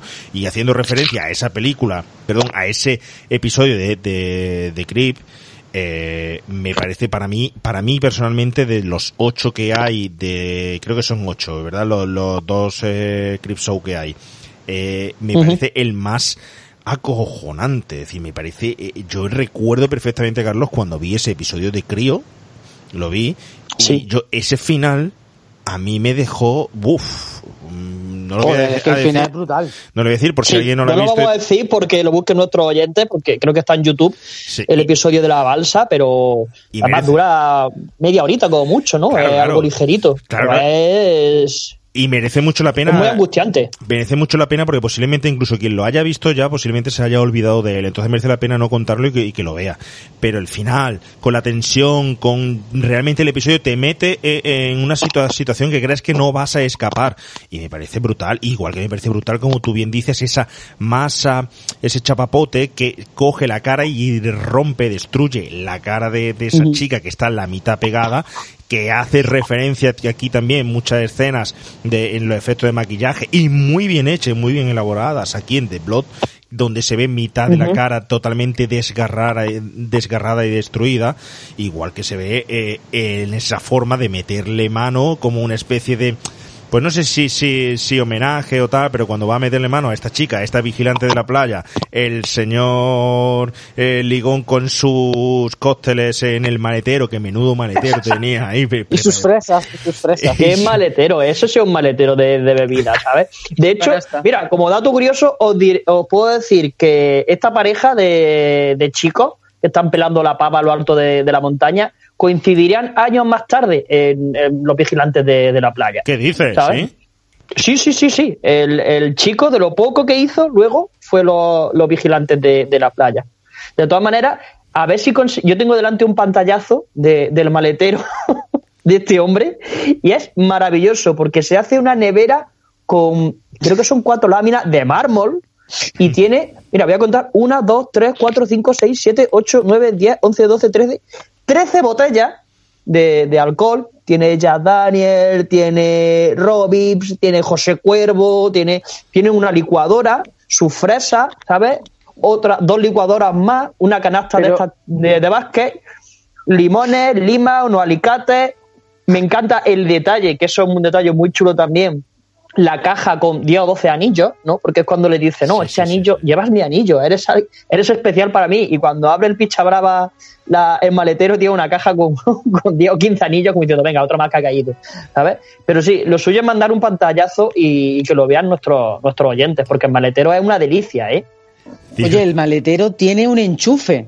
Porque, claro, hay una escena en la que mete ahí la batidora para, para hacer el cóctel. O sea, no sé, o, o no sé.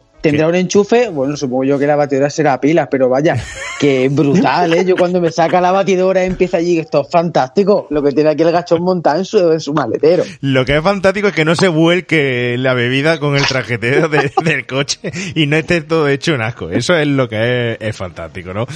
Eh, igual que fantástica es la escena, los efectos especiales en esta escena en concreto, ¿eh?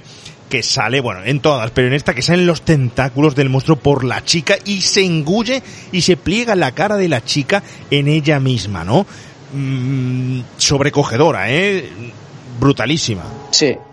No, que digo que, que- que me parece brutal esta, mm, esta, esta escena, mm, aparte de los efectos eh, especiales, que como estamos diciendo es, brutal, porque aquí tenemos el primer giro, ¿no? Tenemos el primer giro que parece que el más espabilado, que es este chico, que es el que se la juega en la escena con, con los condones, va a ser como uno de los protagonistas y de repente, catapum, los dos al carajo. Y se cumple, como no, una de las principales eh, reglas de las películas de miedo de los 80, sexo igual a muerte.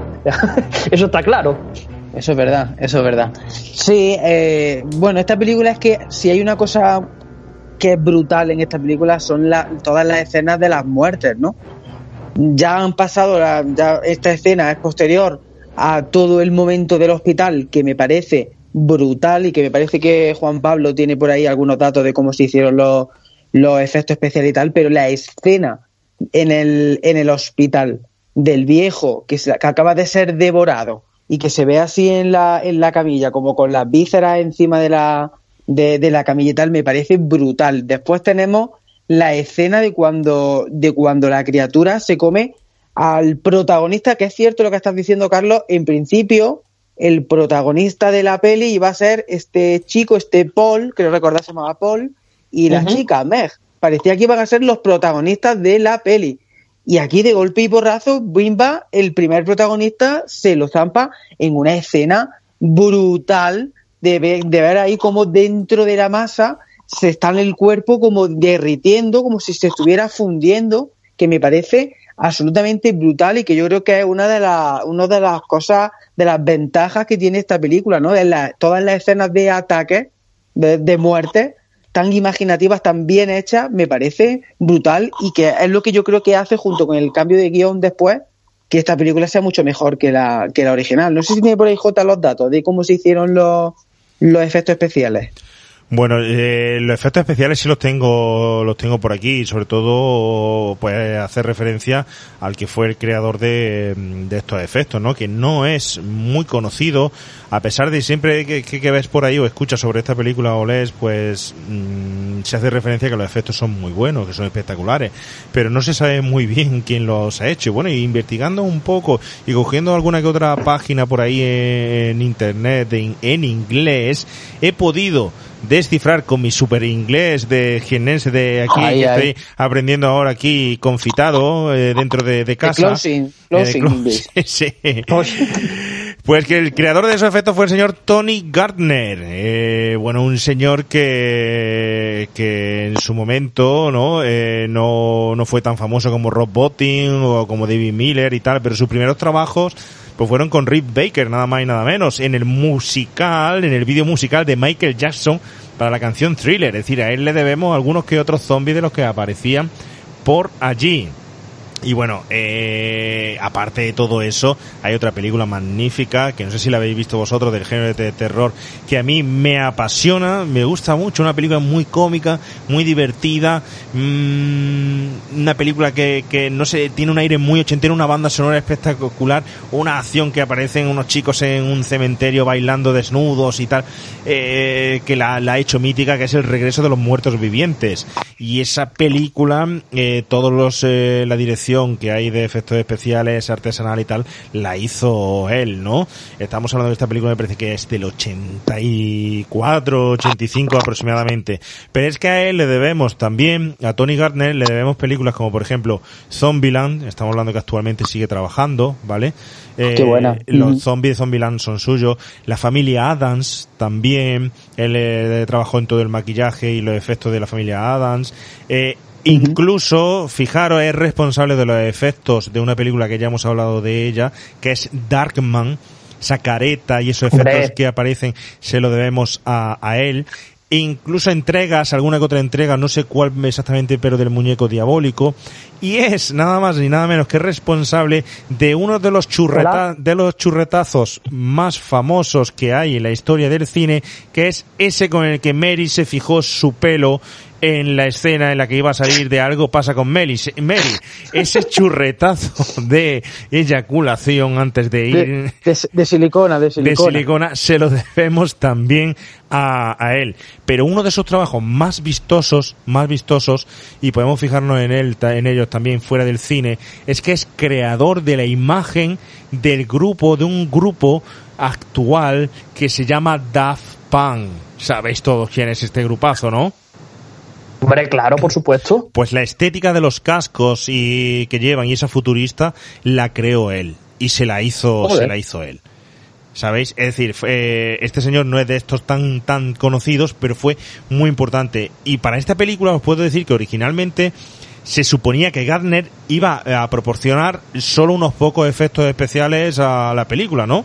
Eh, unos pocos nada más. Pero bueno, eh, eh, estaban a cargo de otro, de otro señor que era Lai Conway, ¿no? Y luego se sumó aquí Tony y es que como hubo cambios en el guion, pues los cambios hicieron que terminara al final el Tony Garner dirigiendo a 33 personas, ¿no? Para hacer los efectos, 33 personas para los efectos, diseñador, fue el diseñador de los efectos mecánicos en esta película de la animatronic Bill Sturgen, ¿vale? Y lo dirigió él también, a Tony lo dirigió Bill Sturgen y se creó una criatura, ¿no? Blob, eh, y el equipo de efectos usó para crearla, usó seda, seda inyectada uh -huh. con metacil, que es un aditivo alimentario eh, que se usó para crearlo y dio lugar a una especie de masa que los, los 33 trabajadores de allí denominaron con un nombre que es Blood Kill, que es algo así como colcha de, de, de, de masa, ¿no? Colcha viscosa o algo así. Pues con, con seda y el metacil hicieron eh, hicieron eh, la masa la masa devoradora, ¿no? Además de los animatronics y además de los efectos especiales por ordenador, que hay que decir que es lo más pobre de la película porque son utilizados en los croma, ¿no? Eh, cuando la masa tiene un tamaño a lo mejor eh, desproporcionado y se nota muchísimo, muchísimo, muchísimo. Como curiosidad, sí os puedo decir, aparte de que estos efectos especiales no se nos pasan, no tienen el efecto como otras películas de los 80 en los que los ves y son de risa y te producen risa, sino que son efectos muy serios, muy serios, ¿no?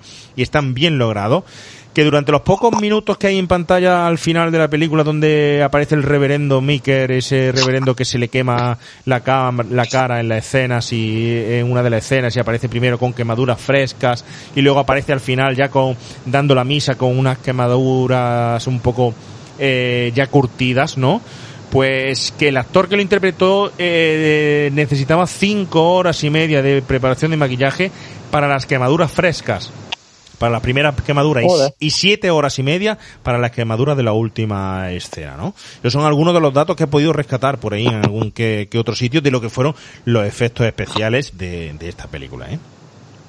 Ya, yo quería, yo quería contar rápidamente, así para comparar, el cómo se hizo la, la, la masa, la criatura, en la película de los años 50, que parece ser que se hizo con una base de gelatina de silicona mezclada con gasolina y haciendo así una especie como una especie de plastilina o algo así que creo que se puede ver, no sé si Carlos ha visto la película, la clásica, la antigua, que parece como una especie de bola y tal, y para rodar la, la escena de los ataques o de los desplazamientos de la criatura, utilizaron miniaturas, ¿vale? Utilizaron unas pequeñas maquetas que simulaban el decorado donde se iba, donde se iba a desarrollar la secuencia y para eh, para filmar o para intentar grabar cómo se desplaza, ¿vale? Cómo se desplaza por la superficie la masa. Eh, bueno, voy a intentar explicarlo porque como siempre estoy haciendo gestos con las manos, pero no me está viendo nadie. Normal, pero típico, bueno, típico. Pero bueno, imaginaros, ¿no? Una bola de plastilina que tú la aplastas y si la aplastas, la plastilina empieza a pegarse a la superficie y empieza a avanzar, digamos, ¿no? Pues haciendo eso, es como rodaron las escenas en las que la masa se va desplazando, en este caso en las miniaturas, en las maquetas, ¿no? O sea, pasamos de esto, lógicamente, en los años 50 a lo que tú nos estás contando ya en finales de los, de los 80, donde teníamos una, unas técnicas de efectos especiales muchísimo más, muchísimo más avanzadas. Oye, pero vosotros, ¿habéis visto la original? ¿Los dos habéis visto la original? Yo creo, como te he dicho en un principio, que la que vi fue la original. Porque tenía como. Recuerdo que la película se veía regulera, ¿sabes? Y que la masa era como más, más lenta. Pero claro, te estoy hablando que podría tener yo a lo mejor ocho años así, porque me impactó mucho la escena de, la masa entrando por, por, la cocina. Y al ver la, la película de, los 80 ya me ha creado la, la, duda, pero a día de hoy no, no, recuerdo si era una u otra. Bueno, a lo que yo iba, ¿vosotros no habéis visto la bola en los 50, en la de los años 50, que ahora tengo dudas de si esa película era en color o no. Yo creo que no era en color. Yo creo que era en blanco y negro y está coloreada en la película actual que podemos ver, junto con un doblaje pésimo que también podemos ver, la del 50. ¿No habéis visto que además se aprecia con más detalle la masa, la bola, cuando va rodando, que tiene las huellas del dedo pulgar de haberla modelado? ¿No habéis dado cuenta de eso? Es que es súper palpable. Hombre, sí, claro. Yo de lo que sí me he dado cuenta, por ejemplo, dentro de, los efectos especiales en esta, es que en la, en la parte que, mm, están en el médico, ¿vale? En el, hospital, que luego hablaremos un poco del médico que se nos ha escapado, eh, cuando se queda el brazo en el suelo, sí se nota que es una falsa plataforma desde la cual hay un agujero debajo y alguien está metiendo la mano. Y entonces han pegado un poco de látex al suelo para que no se vea que la mano es verdadera y, la, y el antebrazo es de, es de látex o de algún tipo de, de, material de, esa índole, ¿no? Si, os fijáis, se ve como un pegotazo en plan, venga, vamos a disimularlo, ¿no? Porque no hay un, espacio entre la mano y el, y el suelo, sino que está todo como aplastado para generar ese movimiento de que se muevan un poco los, dedos. Pero lo que está, lo que está claro es que a pesar de cómo se haya hecho la, la criatura o la masa, la película nos deja unas escenas con, e, con la masa atacando brutales. Yo no sé si tenéis alguna predilección por alguna escena. Yo voy a- tengo mis dos favoritas. Una es cuando la criatura engancha al niño en la alcantarilla, que me parece muy, como tú has contado antes, Carlos, una escena muy de la balsa, muy de Ujú. Creepshow.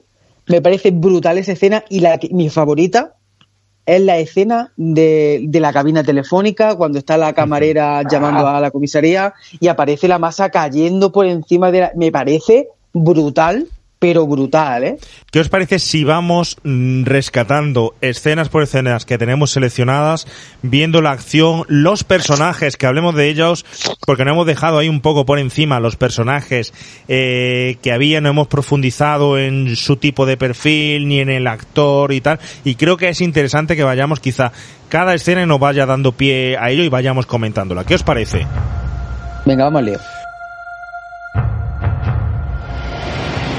Bueno, pues aunque ustedes no lo sepan, nosotros hemos hecho un pequeño descanso, no han sido horas, solo minutos, ¿no? Pero, pero no ha dado tiempo un poco a, relajarnos. Vamos a pasar a hablar de la, un poco de las escenas y del terror que vemos eh, dentro de la película, porque sí es muy reseñable y hay que destacar, y quiero saber la opinión vuestra, que el terror en esta película funciona muy, muy bien. Y creo que no es solo causa de las eh, escenas como tal y de los efectos especiales, sino que es causa un poco del tipo de narración, del tipo de descripción de cada mm, de cada escena, del montaje musical que, que creo que también está bien logrado en la tensión, música de tensión, cortes, silencio, etcétera, y sobre todo una virtud que creo que es muy muy reseñable la película, que es difícil, muy difícil anticiparse a quién va a ser la próxima víctima mm, devorada por esta cosa. Tú ves una película de, de terror normal y corriente y dices, sabes que este va a morir y que este otro va a morir y aquel también. Y aquí, sin embargo, te encuentras momentos en los que no te esperabas, como en esa escena del hospital, no te esperabas que el niño bueno fuera a morir, por ejemplo.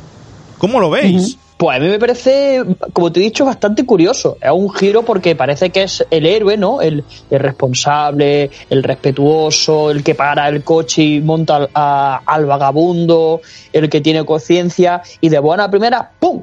Coge la, la masa y, y lo engancha y lo, y lo mata, ¿no? Mira, como dato curioso te puedo decir que, mm, que este actor acabó siendo uno de los productores de Breaking Bad. Ah. O sea, fíjate cómo empezó su carrera y cómo por, por los derroteros que, que ha tirado.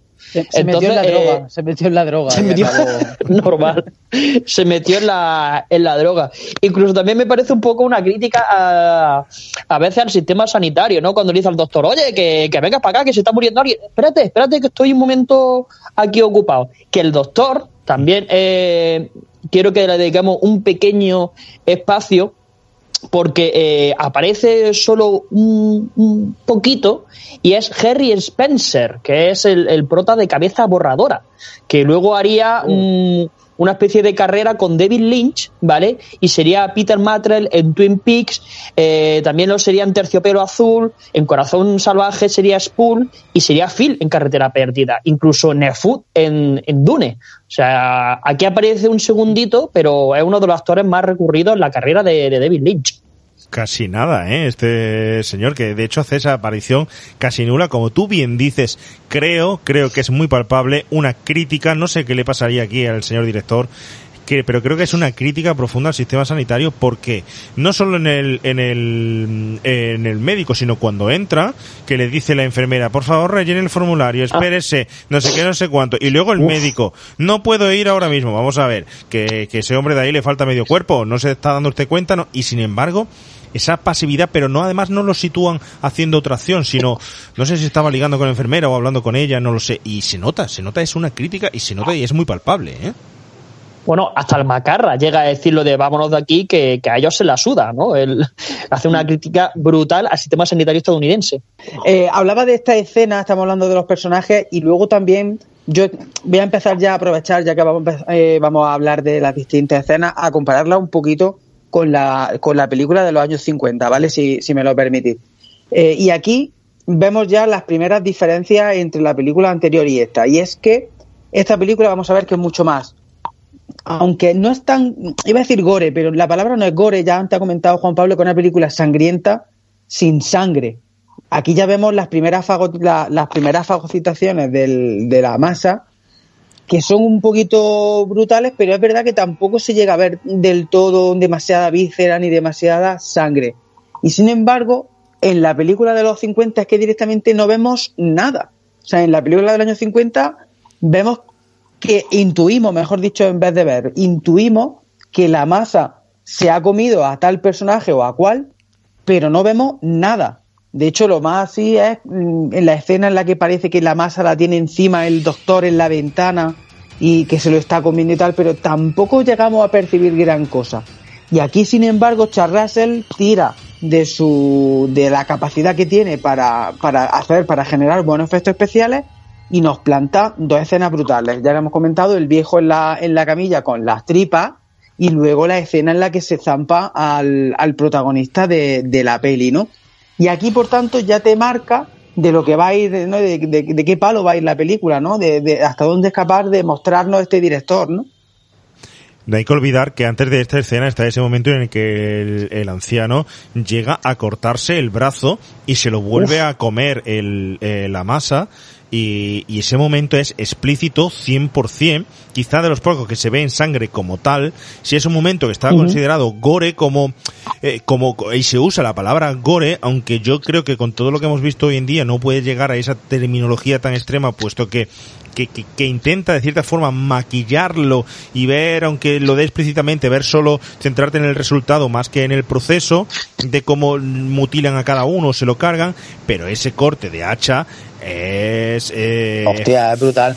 es brutal, pero en esta escena en el hospital, que ya hace la presentación por sí de la masa devoradora en estado y en esencia pura, y se ve eh, cómo va derritiendo el, la mesa y lo absorbe, y esa absorción, cómo tira de la piel, cómo el brazo se queda en las manos de, de, de la protagonista, eh, eh, donde esa protagonista se eh, realiza el bautizo de realmente de, de, de, de acción de su cambio, de su metamorfosis a lo largo de, de toda su evolución a lo largo de toda, todo el film. Y, y es el momento clave donde ya ahí dices empieza la acción y no sé cuáles van a ser los siguientes muertos.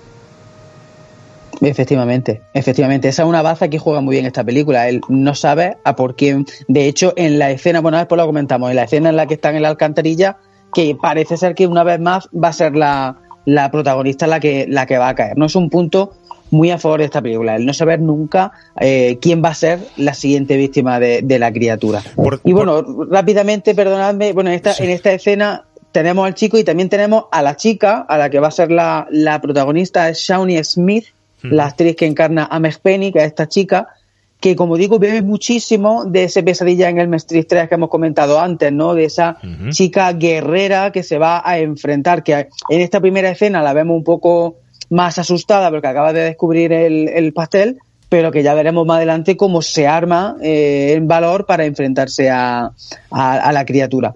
Pues esta Shawnee Smith, que, la hemos podido, bueno, actualmente la podemos ver eh, en, en la serie Terapia con Charlie, la serie esta que echan, no sé si la siguen echando en, no sé si era en Factoría de Ficción o en algún canal de estos de Charlie Sin, y la podemos conocer que, eh, por esta serie, también la, eh, la podréis conocer por la serie Becker, pero para los amantes del cine, del cine de terror, perdonad, Shawnee Smith es la maravillosa Amanda Young en la, en la franquicia de Shaw.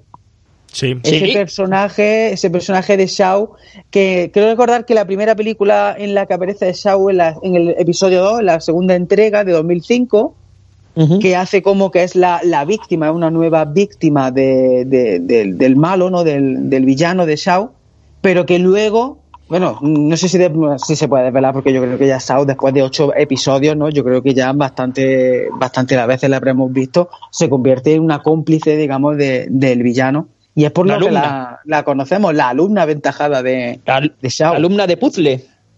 Es la que empieza luego a maquinar toda la, la trama.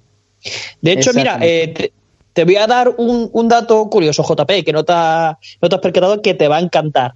El padre de, de esta chica, el farmacéutico, Sí. eh, es el capitán Shear en Cobra. es te caga.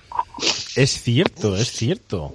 casi nada. Si es que aquí hay un montón de- de personajes que eh, te suena su cara, de actores, perdón, que te suena su cara y no lo sitúas en principio muy bien, pero como este padre, ¿no? Que van a comprar los preservativos, ya tenían que meter. Eso sí, esto, eso sí es muy referencia eh, eh, al cine de los 80 del momento de John Hughes, quizá, pero y, y quizá hasta evitable. Es decir, no me sirve en la película quizá eso para nada. Es demasiado obvio el momento ese de preservativos.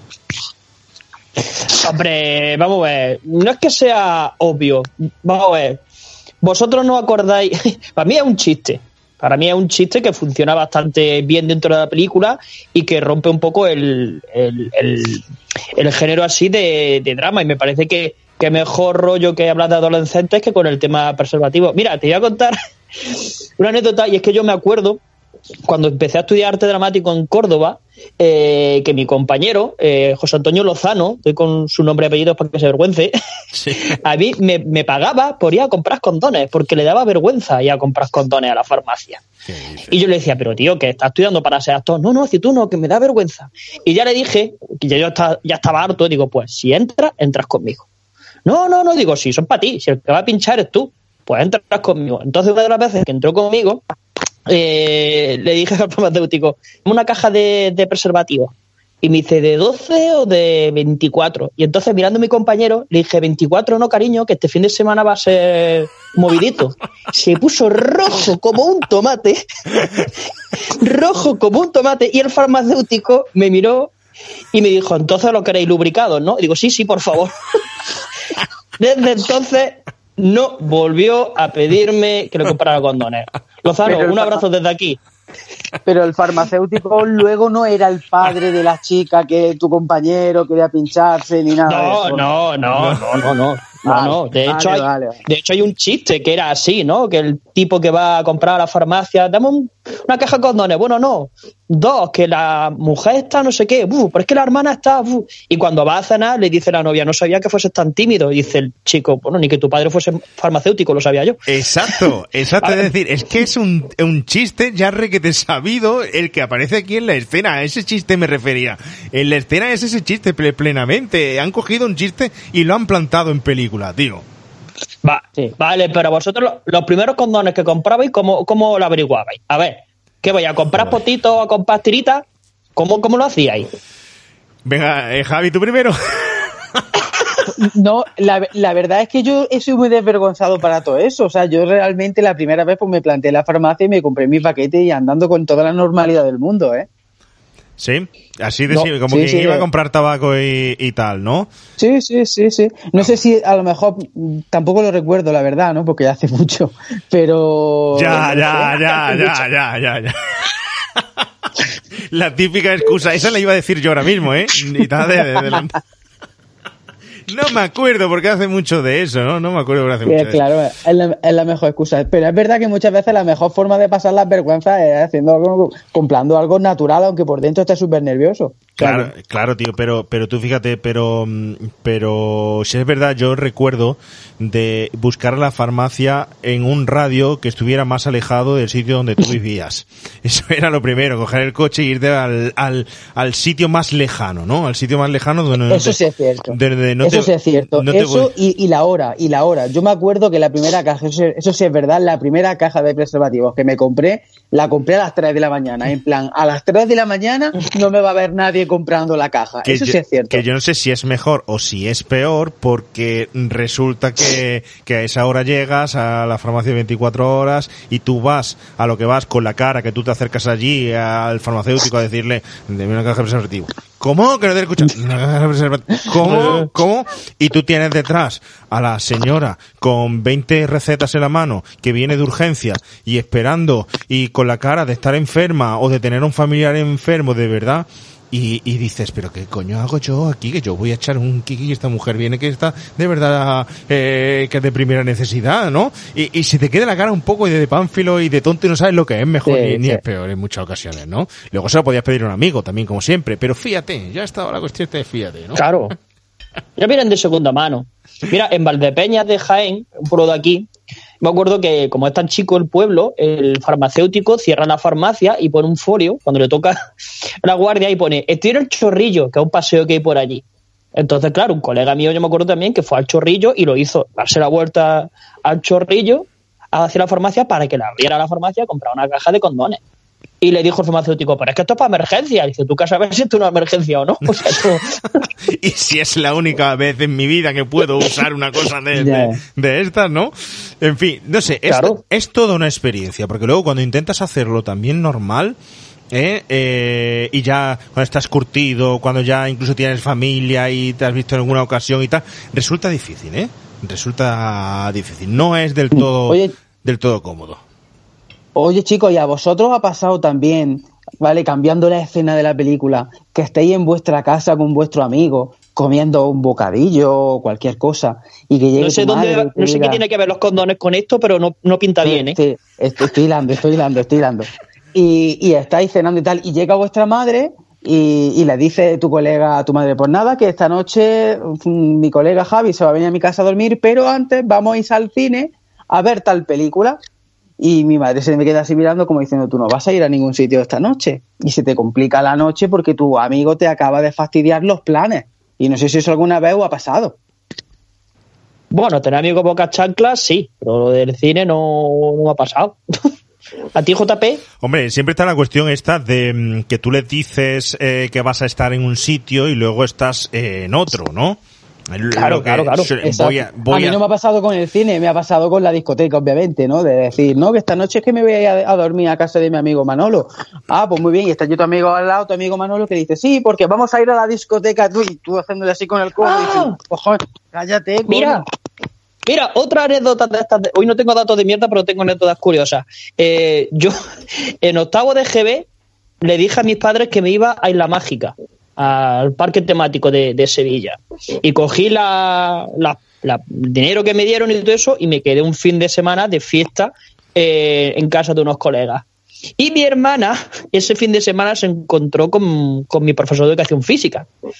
Y le dijo el profesor, oh, Carlillos, ¿cómo está? No sé qué. Dice, muy bien, ahí en Sevilla, en Isla Mágica. Dice, ¿y qué hace en Sevilla? Dice, no sé, vosotros le... y me pillaron porque mi hermana se encontró con, con el profesor de educación física. Y nada más entrar, que yo me había pillado hasta mi camiseta de Isla Mágica, que me lo había dejado un colega, ¿sabes? Me dijo mi hermana, ¿qué tal, Sevilla? Digo, muy bien. Dice, ¿cómo el suelo de la calle Sierpe? Y yo, me cago en la puta. Digo, eh, pues empedrado de... Y me cazaron por eso. Si es que lo tuyo, Carlos. lo- Bueno, pues nos dejamos ya la forma de comprar eh, preservativos eh, en los 80 o en los 90, cuando lo comprarais cada uno. Mm, no sé si los oyentes querrán ellos por su propia cuenta dejarnos su comentario de cómo los compraban, cómo actuaban, ¿no? Va a quedar muy bien eso en los comentarios. Eh, sobre todo contestarlo si lo, si lo hacen por Twitter o cualquier otra red. Pero vamos a seguir avanzando un poco en las escenas. Ya hemos comentado después de esto la escena del coche. Es que se me está ocurriendo, perdona, que se me está ocurriendo una pregunta para, para los oyentes. No, no me vayas a Condones con decir. sabor a- No, lo sabía. Condones con sabor a piña, sí. Condones con sabor a piña, no. No me vaya a perdonar, pero yo hago aquí un corte en la llamada, me quito los auriculares. Joder. Bueno, Retoma, JP, retoma, retoma. bueno, bueno, bueno, bueno, bueno. Eh, No me ha parecido mala la pregunta, ¿eh, Javi? Joder. Bueno, se- seguimos, en todo caso seguimos, la dejamos ahí, bueno, al aire ha quedado. Pero además de esa escena del coche eh, con el cóctel que hemos hablado, ¿no? Hay un momento que es ya dentro de la mm, de la cafetería cuando el, el chico el que Brian entra con Meg eh, están hablando teniendo la conversación telefónica perdón la conversa- conversación en la mesa. Meg empieza ya a echarle a él en cara que es el mismo mierda que los demás que hay en el pueblo y se lo dice así y de hecho en ese momento se ve como eh, empieza a buscar Meg a su propio alter ego, empieza a descubrirse a ella misma como una chica valiente y Brian se baja de la especie de pedestal en el que estaba y esa fanfarronería de chico con pelo lolailo imberbe y labios pintados que es que no pega ni con cola pues se produce una acción y ya aprovechamos pues para hablar de varios personajes de la de la señora de la barra de la cafetería de estos chicos y sobre todo de ese momento que yo puedo tachar no sé si, si pues, se puede tachar del más bruto de toda la película que es cuando es absorbido el fregaplatos por el desagüe por la masa devoradora y se introduce poco a poco por ella y cabe todo enterito, ¿eh? Y además, y además no, sufre, no sufre ningún tipo de deformación ese fregadero ni esa tubería. O sea, No. entra perfectamente y ya está. Y nos lo zampamos con papas. No, hombre, pero... Aquí hay varias cosas que, que me llaman la atención. Primero, lo que dice el compañero Javi, que el aluminio es bueno porque se dilata la tubería eh, y entra el tío ahí directamente. Eh, segundo, eh, que cuando están intentando desatrancar el, el fregadero, no tapan el rebosadero. Y así no se desatranca un... Cuando tú estás desatrancando tienes que poner la otra mano en el rebosadero, si no, no hace vacío. Así como quieres que salga el agua. Ahí rompe las leyes de, de la física y la, la Es termo- cierto. y la termodinámica. Eso y luego, eh, otra cosa que me gustaría resaltar aquí es que la camarera es la madre de Buffy Cazavampiro.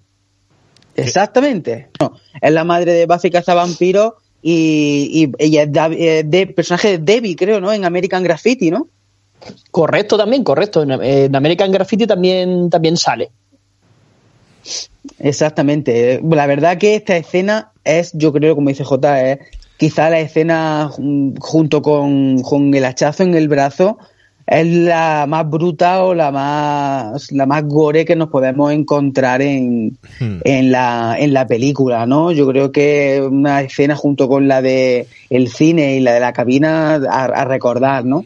Además Y- supone... y- dime. Además supone, supone un, primero un nuevo giro dentro del argumento, ¿no? En el que se descubre de cierta forma cuál puede ser la debilidad de la masa de- devoradora, que es el frío, por cierta casualidad. El frío. Que también tiene su paralelismo y aquí se está muy bien encontrado, enlazado con la película original del 50. eh, que es el frío, ¿no? Algo que cuando yo lo he visto, pues bueno, y perdóname la referencia, pero he dicho, ojalá pudiera encontrar una cura tan rápida para todo lo que estamos pasando y para una amenaza como tal, ¿no? Pero bueno, es el frío y eh, es ese giro y luego eh, da paso a esta a quitarse de en medio a esta señora no a, a Frank que le interpreta Candy Clark eh, en la cabina telefónica que es otra señora que no piensas en ningún momento que vayan a liquidarla y es totalmente eh, gratuita, pero a la misma vez eh, eh, espléndida la escena, ¿no? Y, y ese, ese terror Sí. que vuelve a, a aparecer sin esperártelo. Además, esta escena tiene una cosa muy chula y es que cuando Candy Clark, el personaje de Candy Clark, está llamando por teléfono y le dicen que él está llamando al sheriff y le dice, no, es que el sheriff ha ido al restaurante. Yo no sé vosotros, pero yo mi sensación era decir, vale, pues ahora va a llegar la masa, Claro. va a rodear la cabina, pero va a llegar el sheriff y la va a rescatar Eso es. y la va, la va a salvar, ¿no? Y de repente te encuentras el cadáver de- del personaje del sheriff tocando el cristal de, de la cabina como que no, no, ya me lo he zampado antes de venir a por ti, ¿no? Pero tú y lo- es claro, eso- otra... Pero tú lo reconociste. ¿Lo llegaste a reconocer que era ese? Claro, claro, claro, se ve perfectamente. Yo sí, de hecho, como dice Javi, a mí me parece, eh, ese giro me parece brutal. Y me no- parece que, que cortar eh, esa elipsis de sale el sheriff en busca de ayuda y de repente está en la cabina, ¿vale? No mostrarte que se lo coma, sino de golpe y porrazo, ¡pum! La cabeza en la cabina y dices, ¡hostias! Hostia, me parece que está es muy bien, muy bien hecho ese, ese, esa elipsis, ¿no? Y, y ese giro de, de guion, que todo el mundo espera que, que venga el Salvador, ¿no? El sheriff y que haga algo, pero en realidad aparece en la, en la cabina. Y sí, yo también lo reconocí. Pero no te suena Oye, eso, ¿sabéis? no te suena eso Pero- a eh, se me ha acabado el presupuesto y tengo que matar a este tío y echarlo de aquí? Más que eh, intencionado, no lo sé, pregunto, ¿eh? Que, que no, que yo creo que, que el giro está hecho así. Yo creo que se genera una tensión y hay una, una sorpresa, ¿no? Eh, Porque de repente se cargan a otros personajes más, más livianos o menos importantes de una manera más, más elaborada y a este personaje, pues a lo mejor le deberían de dar una, una muerte más, más elaborada, pero se la guardan como unas en la manga para que el espectador se lleve esta sorpresa. También sabéis qué es lo que pasa, sabéis quién es, sabéis quién es el sheriff, el actor. Es, el Claro, actor es- es Jeffrey, Jeffrey DeMann, eh, que es el actor fetiche de Frank Darabont. ¿Y por qué os digo esto? Pues porque Jeffrey DeMann en las películas de Frank Darabont, o en muchas de las películas de Frank Darabont, eh, es un personaje que muchas veces lo mete simplemente por el hecho de estar en la película, aunque no tenga peso. Y quizá en esta película pase eso. Eh, por ejemplo, lo reconoceréis, yo creo que este, este actor lo reconoceréis entre, otras, entre otros trabajos por The Walking Dead. Jeffrey DeMann aparece en The Walking Dead, no sé si quiero recordar que era en la primera temporada, donde la participación de este actor es ínfima. Y de hecho, no sé si en el capítulo 5 o en el capítulo 6, perdona el spoiler, pero en el capítulo 5 o el capítulo 6 lo han mordido y lo abandonan porque va a morir, ¿no? Pero las caras de.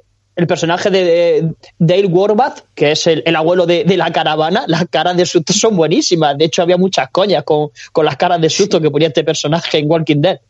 Exactamente, exactamente, pero incluso también en películas, ¿no? La niebla, la participación de este actor es también bastante, no sé, espontánea, ¿no? Es casi, no voy a decir que sea simplemente un cameo, pero tampoco el de que tenga, o sea, que quiero decir que para ser el actor fetiche de Frank Darabont, tampoco le da una importancia en muchas de sus películas brutal, ¿no? Fíjate, tengo aquí títulos de, en los que ha participado este actor como The Majestic en 2001, en el peliculón de cadena perpetua del año 94 que aparece este actor, o incluso en La Milla Verde. Y como digo, en casi ninguna la importancia de este actor es brutal. Sea, que me llama bastante la atención. Y en esta película pues pasa un poco eso, ¿no? Que parece que te lo muestran al principio como que el sheriff va a ser el, el salvador. También os voy a decir una cosa, es que quizá lo que pretendían en esta película Charles Russell es también, como estamos hablando de que la escena de la cabina muestra un giro de guion, en la película original del año 50, el sheriff al final de la película salva al joven. Y entonces yo creo que si esta película la ves con ojos de remake, poniendo un poco la atención en esa película anterior, tú te haces la idea de que el sheriff va a ser el que al final va a ayudar a los jóvenes a destruir el monstruo, ¿no? Y ahí viene, por tanto, el giro de guion de decir, no, no, no, es que hasta el sheriff en esta película me lo cargo y te lo planto aquí. Entonces me parece también, sí, sí, sí, me parece también que eso va un poco por aquí encaminado el giro de guion. La película es que tiene bastantes giros de guion para intentar buscarnos la sorpresa, porque ya que has visto la original, coño, no me va a, no me va a plantear lo mismo, me aburro, ya sé lo que va a pasar, ¿no? Y tiene bastantes giros de guion interesantes. Sí, buena observación, Javi. Yo creo que, que visto así, desde esa perspectiva, eh, el, el, efecto sorpresa es mayor, ¿no? El, te esperas que, el, que este personaje que, que, va a salvarlo todo, en mitad de la película de repente se lo cargan y está, y está muy bien jugado. Bueno, también eh, recordar que también hizo este actor eh, Quemar después de leer y Fenómeno. También aparece ahí como muy poquito. Cierto, cierto. Y Ciudadano X creo que también, creo recordar que también salía Jeffrey, Jeffrey DeMann, incluso lo he bueno, por supuesto, ha aparecido en episodios de Koyak, ha aparecido en episodios de Ley y Orden, que parece que son las típicas series que todo Dios pasa por ahí, ¿no? Y este también. Hmm. Yo voy a plantear eh, lo siguiente, eh, como siempre, a lo que estáis comentando, a lo mejor saco alguna pega, y en este caso voy a sacar pega a lo que ha expuesto Javi, que creo que está muy bien expuesto y, a una razón contundente, pero no sé si os dais cuenta que si el director hubiera querido quitar de en medio realmente al sheriff o la importancia, presencia del sheriff para distinguirla con esa película de los años 50, ¿por qué le pasa el relevo y el testigo a Paul McCrane como sheriff que sale en las escenas finales con cierta relevancia, peso e importancia porque está eh, apuntando a esas fuerzas de, de, bueno de del orden biológico que llegan y le dice no saquéis la pistola no disparéis y lo está apuntando y son y recibe incluso un disparo ¿por qué le pasa el peso entonces a este policía? Yo creo Primero porque se tiene que establecer el típico conflicto de, de películas americanas de los 80 y los 90 de este es mi barrio y lo investigo yo, ¿no? O sea, estamos hartos de ver en mm. películas de, asesinatos de no, yo quiero llevar el caso y tienen que venir los capullos del FBI o los de la CIA a, joderme. Y luego tienes que tener en cuenta que, el personaje del ayudante del sheriff es el primero que le tiene más odio al Macarra. O sea, el primero que dice que no, que no, que no lo sueltes. Entonces el hecho de que al final lo defienda con la pistola es una forma de, de redimir a este personaje y de hacer, bueno, que, que las apariencias no siempre son lo que parecen, ¿no? Entonces creo que, Claro. que se juega a, a ese a esa moral de decir que al final eh, pues el tío se, se, se redime de alguna manera. Y como dato curioso decirte que era uno de los malos de Robocop, este ayudante de- del sheriff. ¿Cómo quedó normal? Era, yo creo que era el cabecilla de eh, esa banda que estaba contratada por la corporación de, de- que fabricó a Robocop y sufre en las consecuencias, no me acuerdo si era de tirarse un ácido o de qué fue Un exactamente. ácido es. Y aparece totalmente. la tengo. Sí, sí, Perdona. JP, tira. No, que, que, que sí, esa escena es, se convierte en una masa devoradora. una masa no devoradora, pero se convierte en una, ma- en una masa, se va derritiendo poco a poco y es brutal ese momento. Sí, sí, pidiéndole ayuda. Me acuerdo de esa escena, la tengo grabada a fuego desde chiquitillo que me impactó mucho. De las, las costillas, la carne derritiéndose, pidiéndole a- ayuda al jefe de, los villanos, ¿no? En plan, ayúdame, ayúdame. Y el propio jefe lo empuja, como diciendo, aparta de aquí que me das, que me das asco. Esa escena no se me olvidará nunca de, de, Robocop. Pero además, este señor yo lo recuerdo también en una serie espectacular del año noventa y tantos que comenzó y que era cirujano y era urgencias, tío. Era uno de los médicos estúpidos que había allí. Uno de tantos. uno uno No. de tantos, es verdad. ¿No lo recordáis eh, en la serie? No, no, si- no. no sé si No, es- en la urgencia no no lo recuerdo. yo tanto. No. Yo siempre lo recuerdo en, perfiles de, de, de malo, de villano, de, de, de repeluco, ¿no? De echa para allá que no me cae bien. Ajá. Supongo que por- de ahí el cariño de Javi también por la serie de urgencia, por lo que veo. Sí, puede ser, puede ser, ¿no? Puede ser. Bueno, eh, bueno, bueno, bueno, en fin, no sé si no hemos dejado de todas estas escenas que hemos visto por ahora, no hemos dejado a alguien por ahí colgado que no le hayamos prestado atención, recapitulamos un poco. eh, Bueno, de todas maneras, que no le hemos comentado mucho el personaje de Kevin Dillon, ¿vale? que lo tenemos aquí, ese Brian Flagg, ese rebelde, que bueno, yo creo que si, que si por alguna película conocíamos a, a Kevin Dillon es por ese Platoon, ¿no? Por ese Platoon, que además creo que Platoon es- puede ser un- de un par de años antes o tres años antes de, Sí. de, de esta película, ¿no? Si Platoon no, no sé decirte exactamente el año porque no me lo sé de memoria, pero sí es cierto que es una película anterior. Estamos hablando que The Blood está al final de la década de los 80, ¿eh? Y Platoon, Platoon, eh, Del 86. 86. 86, efectivamente, es- efectivamente, de, de Oliver Stone, ¿no? Oliver Tengo Stone, por aquí de Oliver Stone de 86. Sí, sí, sí, sí. sí. De hecho, Aunque bueno, Oliver con Charlie Sheen, Johnny Stone- Depp, eh, William Dafoe, otro peliculón, ¿eh? Otro de esos peliculones a rescatar, ¿eh? O sea, tenemos que de tocarlo hecho- algún día, ¿eh? Oliver Stone volvería a contar con él en un peliculón para mí que me encanta, que ya hemos hablado de ella en, en el especial que hicimos de Top Secret, que es la de, de Doors, ¿no? Ahí ya cuenta otra vez Ah. con, con Kevin Dillon. Y yo quiero resaltar un personaje que tiene Kevin Dillon, una serie que se llama The Anthrax, ¿vale? Que, que es muy poco conocido, que es el personaje de, de Johnny Drama. Entonces, eh, no sé si sabéis, o, o el oyente sabe, que Kevin Dillon es el hermano de, mayor de Matt Dillon, ¿no? ¿Cuál es la curiosidad que tiene eh, el personaje de, Johnny Drama en esta serie? La serie de Anthrax es una serie que va de, actores super guays en, Hollywood y hay uno que es el niño prodigio.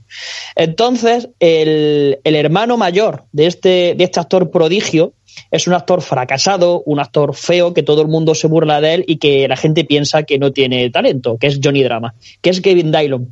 No sé si os suena algo esto de que Kevin Dillon interprete al personaje de, de un actor que el que tiene el, el- el talento es su hermano joven, ¿no? Y el que intenta sacarlo a- hacia adelante, que me parece cuanto menos un poco autobiográfico. Pues totalmente. Además, sí, sí, además me llama la atención la serie que estás contando, porque yo a Kevin Dillon, bueno, lo conozco ahora, si queréis digo algunos títulos, pero lo conozco por el por la serie del séquito de, de De El Séquito. Eh, exacto, esa, esa es la serie que tú estás diciendo. Claro, claro, que el personaje que Ah, hace vale, se llama vale, Johnny, vale. Johnny Drama es un personajazo. Es brutal el personaje que hace durante toda la, durante toda la serie.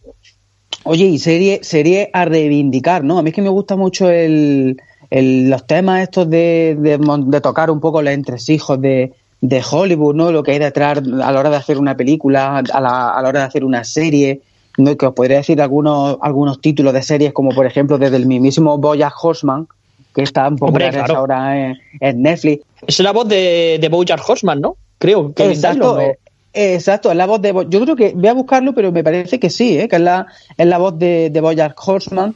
Hay otra serie muy chula, eh, que no sé si la habéis visto, Episodes, que es una serie Sí. donde el, el protagonista es este Joey de Friends, este Matt LeBlanc, y también es una serie a, a- a reivindicar, una serie producida por Mark Wahlberg, que es el de, el de la película esta del osito de, de, de Ted. Y, y, y este séquito, este séquito me parece una, un peli- una super serie de, creo que es de HBO. Y, y, vamos, yo conocí a Kevin Dillon por, por esta serie, bueno, por contar un poquito rápidamente lo que está diciendo Carlos, ¿no? Es un poco, parece la historia de, de Vincent Chase, que es el, el bueno, un, un actor que acaba de rodar una película, se ha hecho súper, eh, se ha convertido en una mega estrella, súper popular, y empiezan a contarnos un poco las vivencias de ese actor, ¿no? Eh, llevando, a- llevando esa vida, ¿no? Esa vida de fama y de, y de dinero. Lo que estaba contando Carlos, yo a mí lo que me llegó con el tema de esta serie es que realmente las vivencias que nos cuenta la película son del propio Mark Wahlberg, que es el productor de la, de la serie. Y que la serie nos contaba un poquito la, la, bueno, la andanza, digamos, de, del actor en sus inicios. Pero claro, lo que tú estás contando también tiene mucho sentido. Sí, de hecho, eh, lo chulo de, de esta serie, que no sé si habrás visto, eh, yo es que la vi completa, y luego hicieron una película, que la película creo que salió directamente a, a, a Videoclub, ¿no? Para completar la, la serie. Que hay un salto, me parece que son de cinco años así, dentro de, de, de la línea temporal que lleva la, la serie, ¿no? Eh, hay cameos, pues desde James Cameron, el propio Mark Wahlberg, Martin Scorsese y hasta Sasha Grey aparece por ahí. Y hay un, un momento que es casi que se adelanta al futuro, que el personaje este de Vincent eh, rueda una película sobre Pablo Escobar. Antes de que claro. viniera toda la fiebre de narcos, él mm, rueda una película sobre Pablo Escobar y que se llama Medellín, ¿no? Y están obsesionados con hacer una película diciendo que ese personaje va a tener un valor cinematográfico impresionante. Total, que me, me pareció cuanto menos curioso que se adelantaran a lo futuro en esta, en esta incursión, ¿no? Incluso igual de curioso me parece que el personaje de, de Johnny Drama, que es el de Kevin Dillon, acabe la serie o la temporada doblando dibujos animados, cuando años después acabaría doblando a Bojack Horseman. Retomando su personaje en esta, en esta película. Sinceramente, Exacto, retomando. ¿Qué os parece? dime, dime. ¿Qué os parece? Porque, desde luego, yo diría que el peor personaje que hay y la peor definición de antihéroe que me he encontrado yo hasta ahora ha sido la de este personaje en esta película. Para mí un antihéroe, por muy rebelde que sea o muy lejano que esté de lo correcto y tal, mm, se acerca mucho más y que llevando su intención aquí en esta película hacerlo a Snake Plissken en Rescate en Nueva York y sin embargo aquí se aleja muchísimo de ese tipo de ese prototipo o ese antihéroe de En Golpe de la Pequeña China de Carl Russell, ¿no? Aunque bueno, hablar de Carl Russell es hablar del antihéroe por, por excelencia, pero aquí este personaje es infantil vestido de, de adulto y no sé, a mí me saca, a mí me, me, me, llega a sacar y agradezco mucho que luego al final tenga más protagonismo que la chica que él, ¿eh? No sé cómo lo veis vosotros, el personaje. Yo es que creo que va un poco por los, por los derroteros de la trama y del guion, ¿no? O sea, yo creo que lo que quisieron mostrarnos es que la juventud de los años 80 pues son un poquito pasotas, no quieren, quieren apartarnos un poquito de la figura que puede tener el héroe y llevarnos aquí a un personaje, como bien dice la escena, en una vez que, porque no, hemos comentado todavía la escena del bosque con los científicos y tal, y cuando los secuestran, pero ahí hay una escena en la película cuando están mm, secuestrados en, el- en la furgoneta en la que él escapa, que para mí es muy importante en la película porque ella le, cuando él ya va a escapar, él le dice al final eres como todo y te vas a escapar y me, y me vas a dejar aquí. Y él dice algo así como que nunca me han querido o algo recordar así la- las palabras. No sé, yo creo que ahí hay un poquillo flojea el guion, un poquillo flojea también la, interpretación, se han querido alejar un poquito del héroe convencional para, ir, para mostrarnos un joven que mira más por sí mismo que por los demás. Y bueno, y al final la película de repente nos vuelve a mostrar cuando, cuando la chica sale de la, de la alcantarilla y él estaba por allí, parece que es que pasaba por allí con la, con la motocicleta, ¿no? Me flojea un poquillo por ahí el guion y no sé si tendrá que ver con todo eso que comenta. Hombre, yo creo que, que la película eh, comienza eh, planteándote una serie de estereotipos y de tópicos para luego romperlos, ¿no? Estamos, y juega con la baza de romper los estereotipos tanto del cine de la época como de la herencia de la película sobre la que hace el remake. Por lo tanto, eh, yo creo que el personaje de, de del malote creo que es clásico, ¿no? Que es como, ah, yo soy distinto a los demás, soy un soy la oveja negra y al final la chica le acaba diciendo, pues si es que eres como, como los demás. Incluso eh, vuelven a hacer ese momento, ¿no? En el cual él desaparece cuando están dentro de, de, la iglesia y al rato eh, aparece con, con, el camión, ¿no? Igual que el sheriff desaparece, juega en ese momento de, de, elipsis y el personaje del Macarra consigue redimirse con, con, el camión, ¿no? Enfrentándose a, a, la masa esta de, devoradora. Entonces creo que es un tipo de antihéroe distinto, que tiene su, sus contradicciones y sus debilidades, ¿no? que incluso pues le invita a la chica a, a comer cuando intenta entablar una, una relación con ella pero creo que se debe eso, a jugar con los estereotipos y a jugar con la herencia e intentar darle la vuelta y que no sea otra vez lo, mismo. Quizá por eso a lo mejor tú suena un poquitín raro la actitud de, este personaje, JP. No, pero, pero lo que tú cuentas es el prototipo de un antihéroe eh, ideal, o incluso si se aleja de ese perfil en algo, también sería ideal, porque se, se, agradece un antihéroe con ciertas diferencias a lo, a lo habitual, ¿no? No sé. Pero es que creo que no está conseguido. Es a lo que me refiero. Es decir, que se busca que sea un antihéroe, pero me queda como un adolescente de pandereta. Con esa primero, con esa, con ese pelo, sí, es verdad, es, es con, ese pelo con, con que, está colocado ahí de, de esa forma. Con, un personaje imberbe, un personaje con esa eh, camisa que lleva de, de pistolero abrochada con, corchetes de estos laterales. Eh, y luego el tipo de interpretación, tú dices, le da de comer a la chica, sí. Y, tú fíjate lo fino que es el tío con, con la chica. Le dice, bueno, bueno, no llores, toma, anda, eh, come, verás cómo te sientes un, poco mejor. Ah, que te encuentras ya mejor, ¿verdad? Torpe, fanfarrón todo el rato, hasta que ella no le echa cara, está fanfarroneando, pero no fanfarroneando con una intencionalidad eh, de un macar, un antihéroe en condiciones o tal que pueda dejar frases míticas, lapidarias o, una buena reflexión, sino tontunas, soltando nada más que nada más que tonterías y, bueno, eh, creo que se aleja, que todo eso hace que se aleje un poco de lo que debería de ser un antihéroe adecuado para, para esta película. La frase no le sale bien, la frase de de he matado al bote de, de mermelada. No, tío, no, no me, no, no me lo creo porque... es verdad, es verdad, es verdad. Además... Hombre, tiene dos otras frases por ahí que una es cuando dice lo de, joder, nunca pensé que iría en busca de un poli, ¿sabes? Sí. Y luego otro momento cuando está en el bosque que empieza a decir lo de parecemos los putos Hansel y Gretel, tenemos que haber traído miquitas de pan. O sea, intentan hacer esos chistes de, de antihéroe, machote de pelo en pecho, pero bueno, yo creo que lo intentan, se sale del, del prototipo. De hecho, creo que, le ponen, que le ponen el doblaje de Carl Russell, ¿eh? Además, ¿eh? Creo que está doblado, si no me equivoco, con el mismo actor de doblaje precisamente para unirlo ahí y darle esa sensación. Y como dices, sí, tiene algunas tal, pero, pero no, no, no, no consigue. Cuando se va de la furgoneta, cuando ha dicho Javi, la forma de irse, es un personaje que no te recuerda a que sea valiente, que se esté yendo para luego volver como hacen los antihéroes, ¿no? Sino porque le da igual el futuro de, esa chica. Y luego cuando se mete con la moto, tipo Mad Max en la cúpula del trueno, allí por las cañerías de, de, el alcantarillado, bueno, pues sí, sí, pero, pero, pero queda de, pan, de pandereta al fin y al cabo, no sé. Mm.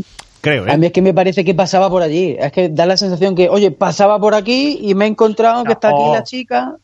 Vuelve a por ella, o sea, se arrepiente y vuelve y vuelve a por ella. Y luego tiene eso, tiene su momento, lo que tú dices, tiene su momento de, de, la motocicleta por, por los túneles, ¿vale? Que podríamos decir que es casi de tortuga ninja, ¿no? Con Michelangelo por el monopatín. Tiene su momento de, del bazooka eh, dentro de la alcantarilla, ya de, de héroe de... Ah, ese es bueno, ese es bueno, ese es bueno, ese es bueno. Que dime tú a mí que hace un científico, que podríamos hablar también, que hace un científico con, con un bazooka en la mochila y otro con granada en el pecho. Mm, Pero bueno, ahí está, ¿no? Eso Oye, de- que, toda- que todavía no hemos hablado de este super giro de guion que me parece brutal, ¿eh? No hemos hablado todavía de esto. Hombre, ¿eh? claro, Bueno, bueno, ya- tenemos que llegar ahí. Llegaremos, pero lo que dice Carlos es verdad, ¿eh? El tío con las granadas, Sí. con las granadas en, en, en- en lo alto, que es el mismo que le, el que le dispara a la, a la masa esta desde lo alto. Y le dice, además es una frase que le dice así, hasta luego, hijo de puta, que suena muy, muy a la jungla de cristal, jue- a frase lapidaria y tal. Sí, Eh, bueno, juega Jungla de Cristal, pero vamos, a, joder, pero con muchísimas diferencias. Es que la verdad es que estoy de acuerdo con Juan Pablo, que el personaje se queda, para ser un antihéroe, se queda un poquillo cojete, ya digo, no sé si es por la interpretación del, del actor, no sé si es por el guion, no lo sé, pero se queda la cosa flojita. Yo al principio pensaba que era porque quería descargar el peso de- del protagonismo en ella, ¿eh? Al principio Sí, pensé que está que podría repartido. ser por eso. Sí. Es que no es No, protagonista, pero- es coprotagonista. Sí, sí, sí, sí, pero aún así yo creo que deja un poquillo, no está, no está tan al nivel. Bueno, y hay otro momento que importante, también escena, que hay que comentar, que es, por ejemplo, lo que sucede antes de que lleguemos a ese momento del, del virus experimental que tenemos corte de audio, es el momento del el cine, la referencia a metacine y, por supuesto, quizá no es de las escenas de terror gore más explícitas, pero sí mejor enlazadas por la referencia que hace al cine en sí mismo viendo la película y los gritos de la propia película se mezclan con los gritos del propio espectador y de lo que está sucediendo y otra vez nuevamente se coge a una víctima que es el tío cansino que estaba diciendo lo que como iba a suceder la acción y no sabías que iba a ser él, ¿no? Creo que aquí hay una hay un montaje muy chulo y hay una conexión muy chula de, de metacine con una película que se llamaba algo así como como el el podador de la masacre de la podadora, una película que no existe, que es ficticia totalmente, que es una referencia Exacto. lógica al slasher que, que tan de éxito estaba en aquel momento con Viernes 13, La Matanza de Texas y, y etcétera, ¿no? Pero ¿cuál es vuestra opinión de este momento? Eh, bueno, esta, esta escena, a ver, hay que empezar por el principio y es que esta escena es yo la veo como un claro homenaje a la película anterior, a la película de los 50, ¿vale? En el que han querido un poco representar, además, la, casi, casi, no voy a decir que estén copiados los planos, pero mucha, mucha influencia de esa película de los 50, del proyeccionista arriba en la, en la, en lo que sería la platea, digamos, ¿no? Arriba donde estaba proyectándose la película y la masa llegar por la tubería. Básicamente es la misma, es la misma escena y además me parece que está súper bien hecho, súper, súper currado y una de las grandes escenas. Y luego lo que dice Juan Pablo, ¿no? Llama mucho la atención que parece que es como si los propios espectadores del cine están asustándose al mismo tiempo de lo que están viendo en la pantalla y también de lo que parece que está pasando arriba, ¿no? O sea, es decir, en la vida real, ¿no? Y queda todo muy, así como muy, muy chulo. Y claro, es que lo que tú dices, Jota, es que estamos hablando de que los años 80, el cine de terror de los años 80, o gran parte o gran peso del género de terror estaba sentado en, en los slasher, ¿no? Y no sé, me recuerda un poco, eh, la escena que se ve, me recuerda un poco ahí eh, a medio camino entre Viernes 13 y La Matanza de Texas. Está ahí un poquito ahí, ¿no? Y la verdad que me parece, por supuesto, es una escena a recordar de las inolvidables de esta película y un claro homenaje a la película anterior, a la de los años 50, ¿no? Y súper, ya digo, súper chula. A mí sí, a mí me gusta también eh, bastante. Bueno, empezando porque tenemos a, a Frank Corison, que es otro, otro grande secundario, de, bueno, de re- secundario no, de reparto, ¿no? Con esa cara tan, tan rara que tiene, que es el proyeccionista, que era Horace Bean, en la doctora Quinn. No sé si aco- acordáis de, de esa mítica serie que ponían. Pero era, era uno de los idea, personajes idea. más, más bizarros que tenía la, la doctora Quinn. Y bueno, desde, desde la escena en la que, mm, como tú bien dices, eh, rinde, rinde homenaje a la película de, de Steve McQueen, hasta el propio homenaje que hay en la cabina del proyeccionista con todas esas fotografías de, de actores, películas, fotos de Hitchcock, de, de M, de vinieron del espacio, incluso ese momento en el que se asoma por, por el aire por el aire acondicionado, que es un poco también como, como Alien, ¿no? Y luego ya el momento de que, de que se carguen al boca chancla del cine con su gorrilla de Hilti, ¿sabes? su chaleco, que no puede ser más yankee ese hombre. Es como, sí, cárgate por fin a, a, este hombre. Y el montaje me parece eso impresionante. Me parece que está muy bien hecho el crear ese trimetacine, hacer un, un tributo al cine slasher y que los espectadores se estén asustando, pero a la misma vez se esté generando una tensión de que va a llegar la, la, la masa allí, ¿no? Me parece que esta escena está muy chula, que es de las mejores que tiene la, la película. Además, bueno, eh, como has comentado, efectivamente es que es puro cine, es puro metacine, eh, porque ahí está el cartel de, por ejemplo, la dimensión desconocida, Ultimátum a la Tierra, Exacto. la foto de Hitchcock sí. que, que, tú has dicho, es decir, que es una referencia no solo al slasher, sino a, a todo lo que se disfrutaba por, por aquella época, ¿no? Es quizá de las más redondas que tiene, que tiene la película, ¿no? Bueno, y llegamos a un momento, llegamos a un momento que es una escena que supone un cambio de guion, de un giro en el guion brutal y además una escena que lógicamente de cierta forma tenemos que comentar porque tiene cierta similitud con el momento que podemos, bueno, cierta interpretación con los momentos que estamos viviendo sin ser intencionada, ¿no? Pero vamos a escuchar el corte de audio de ella.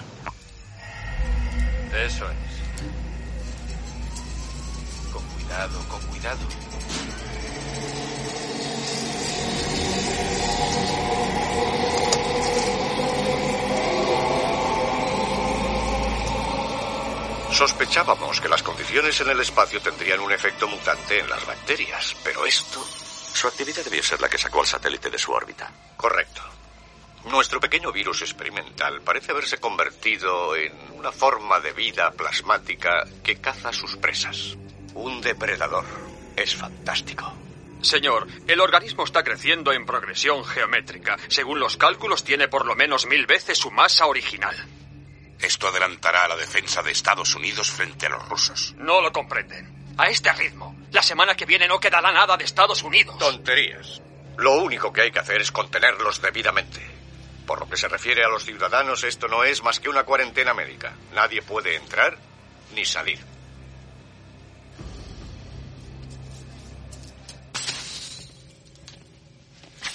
Doctor Meadows, quiero que conste que no estoy de acuerdo con esto. La vida de esa gente está en juego.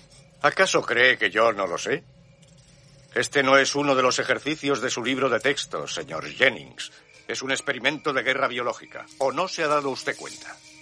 Ese organismo es en potencia el mayor adelanto en la investigación sobre armas desde que el hombre disoció el átomo. Lo que hacemos aquí afectará al equilibrio del poder mundial. Claro que hay vidas en juego, de hecho naciones enteras. Y eso es mucho más importante que un puñado de gente de este pequeño pueblo. Es la cruz con la que tengo que cargar, señor Jennings. Y ahora lleve a cabo mis órdenes. Sí, señor.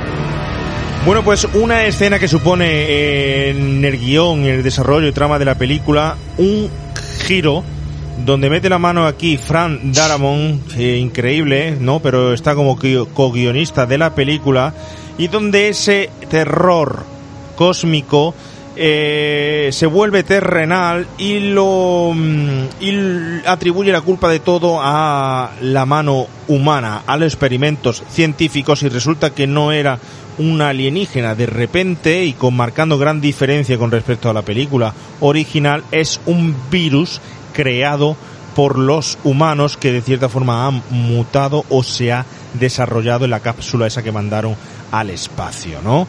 Eh, bueno, no sé por dónde empezar por esto. ¿Qué te parece, Javi, tu, tu opinión? A ver, a, a mí este giro me parece absolutamente brillante. Brillante porque, primero, eh, cada vez que ya nos vamos acercando a la época actual, parece que siempre, aunque hablamos muchas veces de que en los años 80 muchas veces las películas nos plantan la, acción y punto y no pretenden darnos muchas explicaciones, Aquí parece que Frank Darabont en el guion, en este giro de guion que hace, pretende darnos una explicación del por qué eh, ha surgido esta, esta masa, ¿no? Porque en la película original esto no sucede, ¿no? cae un meteorito con, con, el ente, el ente ataca, eh, al ente lo, lo, capturan y se acaba la película. Y aquí intentan ir un poco, dar un paso más, ¿no? Es decir, oye, yo te voy a intentar explicar de dónde viene esto. Entonces, este giro de guion, por un lado, está muy bien, está muy guay para que sepas de, de dónde viene la, cuál es el origen de, del ente. Y por otro lado, mmm, me parece que este giro de guion aporta una cosa fundamental. Y no sé si es solamente impresión mía o no sé si lo compartí. En la película original tenemos un villano o un malo que es la criatura, igual que aquí. Pero siendo sincero, el malo, el villano, no te puede generar ningún tipo de, de, miedo, de pánico, o, o mejor dicho, no, no, puedes empatizar negativamente con eso. A ver si me explico bien. Si tú ves una película de, un, de Titanic, el barco se está hundiendo y no tienes nadie a quien odiar. Si tú ves la película de Terremoto, sí, a James un terremoto, bueno, si tú ves la película de Terremoto, no tienes nadie a quien odiar. Es una catástrofe natural en la que no puedes odiar a nadie. No, está pasando, qué pena está pasando, pero no puedo odiar a nadie, no hay ningún malo, no hay ningún villano. O el coloso en llama, está viendo un incendio, oye, no hay ningún villano, hay un incendio. Sin embargo, en esta película, con este giro, lo que pretenden es que odies a alguien, que haya un villano. Y te plantan aquí al científico y te dicen, oye, odiad a este, porque el cabrón este es el que ha creado esto, que es lo que está matando a la humanidad. No sé si me estoy explicando sí. bien lo que os quiero decir, ¿no? Que con este giro de guion, Frank Darabont lo que pretende, creo yo, es plantarnos un villano al que odiar, al, al, que poder decir, no, tú eres el cabrón que has provocado toda esta situación. Uh -huh. Porque a la masa no la vas a odiar, la masa como tal no es un villano, es una consecuencia. Sí, estoy totalmente de, de, acuerdo. Me parece que, mm, que, a partir de aquí, que ya llevamos casi, casi una hora de, de película, no, yo creo que, que ya es cuando dice, venga, que vienen los 80. Ahora empieza la acción. Ahora empieza, pues, la, el típico recurso de, de, la Guerra Fría, ¿vale? Y de la uh -huh. teoría conspiranoica de, del Estado. Y me parece que escoger y decir, bueno, hasta aquí hemos respetado la, el remake de Steve McQueen y ahora vamos a aportar nuestra, nuestra visión, ¿no? nuestro, nuestro granito de arena. Ahora vamos a darle una vuelta más. Y me parece muy interesante la visión que tiene Javi de decir, no, no, vamos a personalizarlo en alguien, ¿no? Alguien que sea un responsable y alguien que juegue incluso con la idea de que, de, de, como se suele llamar muchas veces, ¿no? Lo de los daños eh, colaterales. Bueno, esto no, esto se tiene que, vamos a controlarlo, que muera toda esta gente, pero lo tenemos controlado. Y me parece que, mm, que está muy bien, muy bien argumentado, que es un giro muy interesante dentro del guion, sobre todo si nos pudiéramos colocar en la mentalidad de la gente que había visto la película de Steve McQueen, decía, hostia, que esto es un, rollo de, del gobierno, ¿no? ¿Cómo, cómo giraría la, la, película y cómo a partir de ahora pues empiezan las persecuciones en la, alcantarilla, que se cae de la furgoneta, esas imágenes de, de, los científicos que nos recuerdan un poco a Encuentro en la tercera fase o, o a ET, eh, las explosiones, los bazocas, creo que es como ahora empieza la, la verdadera versión. Hmm. Y, y, bueno, eh, yo creo que es inevitable, ¿eh? Es inevitable porque, bueno, todo esto es ficción, fantasía y tal, pero estamos viendo que hay ciertos componentes que en algún momento de la realidad, como la realidad actual, eh, se está uh -huh. cumpliendo algo de lo que, por ejemplo, pasa en esta película. Entonces, yo sí quisiera saber vuestra opinión. ¿A vosotros no oh, lo que expone este corte de audio, esta manipulación por parte del gobierno, nos hace pensar con respecto a la situación actual que tenemos? Evidente, ¿no? Es evidente, ¿no? Se está hablando mucho, mucho en estos días de, de teorías conspiranoicas acerca de si este virus que nos está azotando ahora mismo es un arma biológica, ¿no? Y que incluso se habla, bueno, que, de que Estados Unidos ha podido soltar este virus en China y tal, ¿no? Y que todo. También he escuchado incluso teorías de que, de que este virus parte de la necesidad de diezmar y reducir población ante la crisis económica mundial que se acercaba, como poner la excusa de no, no, no, la, el, esta crisis económica que viene no es porque seamos tan ineptos a la hora de gestionar la, la, eh, la economía del mundo que por eso nos azota una crisis, no, sino que ha venido un virus Aquí no tenemos la excusa perfecta, ha venido un virus que es el culpable de todos nuestros males. Nosotros lo estábamos haciendo muy bien.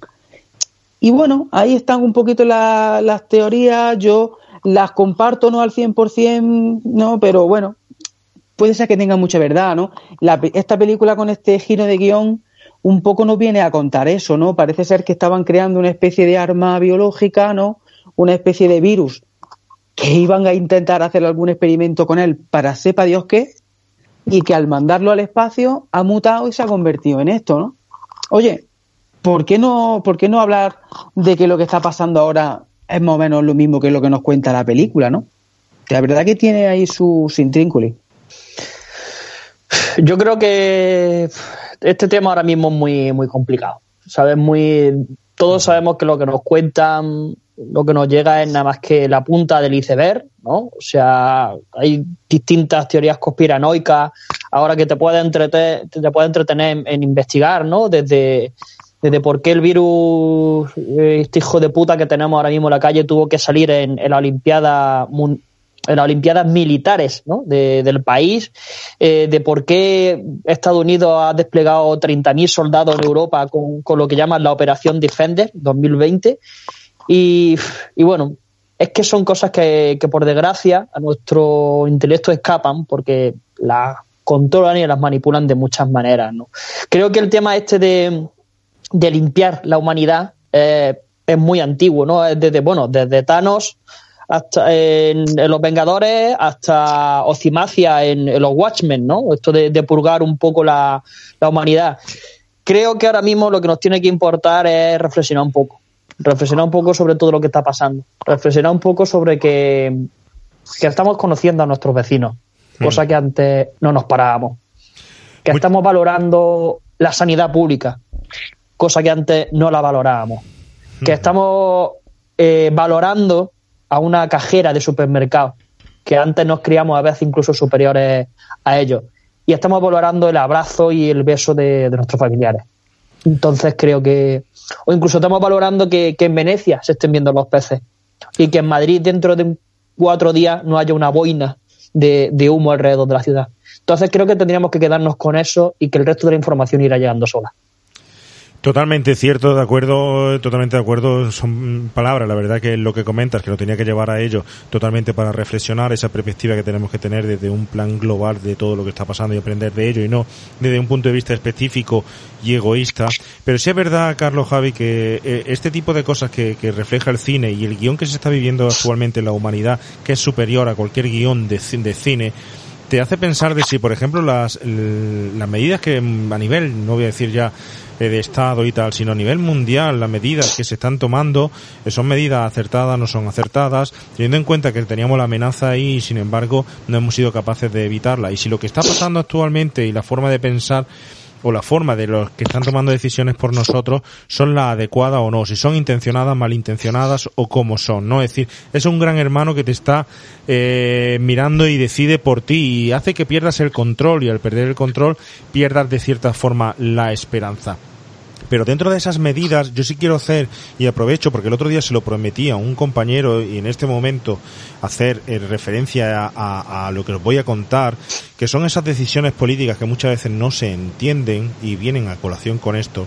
Y es que eh, salimos todos los días a las 8 de la tarde a aplaudir a sanitarios, personas que están trabajando dentro del sector y tal, pero sobre todo nos acordamos de médicos, enfermeras, tal no sé si en el imaginario de la gente están, por ejemplo, las limpiadoras, si en el imaginario de la gente están los transportistas que traen eh, los peditos, si está el frutero de más abajo que hable, abre y se expone para que no, no, mm, no nos quedemos sin, sin comida. Pero hay un personal que creo que está dentro del sector sanitario, que no nos acordamos de ello y que creo que casi que no sabemos que existen, y le prometí hacer referencia a él, que son un grupo, por ejemplo, aquí en Andalucía hay un grupo de 300 personas, 300 teleoperadores que están trabajando día y noche, 24 horas metidos en una sala, las 300 personas conjuntas, atendiendo las llamadas y haciendo los triajes de todos esos que llaman diciendo que creen que tienen el coronavirus. Llamadas hasta de una hora de espera sin ni un segundo de respiro, sin descanso, sin nada. Esas 300 personas están metidas en un servicio público que se llama Salud Responde y hasta hace breves días no han conseguido ni siquiera tener el metro de distancia entre ellos a la hora de trabajar. Ni tener mascarillas, ni tener gel para poder limpiarse. Y están en unas situaciones eh, muy estresantes de trabajo y sin cumplir las medidas que a lo mejor otros compañeros eh, sanitarios que sí se reconocen si las tienen, ¿vale? Entonces yo desde aquí si quisiera eh, lanzar un aplauso personalizado hacia ellos, por lo menos por mi parte, ¿no? Porque creo que, que están dentro del sector sa- sanitario y están trabajando muchísimo por, por, por nosotros y están en unas condiciones que, bueno, que me quedo ahí en lo que os he comentado, porque hay mucho más eh, detrás, ¿vale? Pero desde aquí transmitirle todo mi apoyo, todo mi afecto, porque sé que, que lo están pasando realmente crudo y muchas veces no es tratar directamente con la persona eh, que está afectada, sino con la persona que está detrás y cree que está afectada o telefónicamente, ¿eh? que es muy duro, es bastante duro.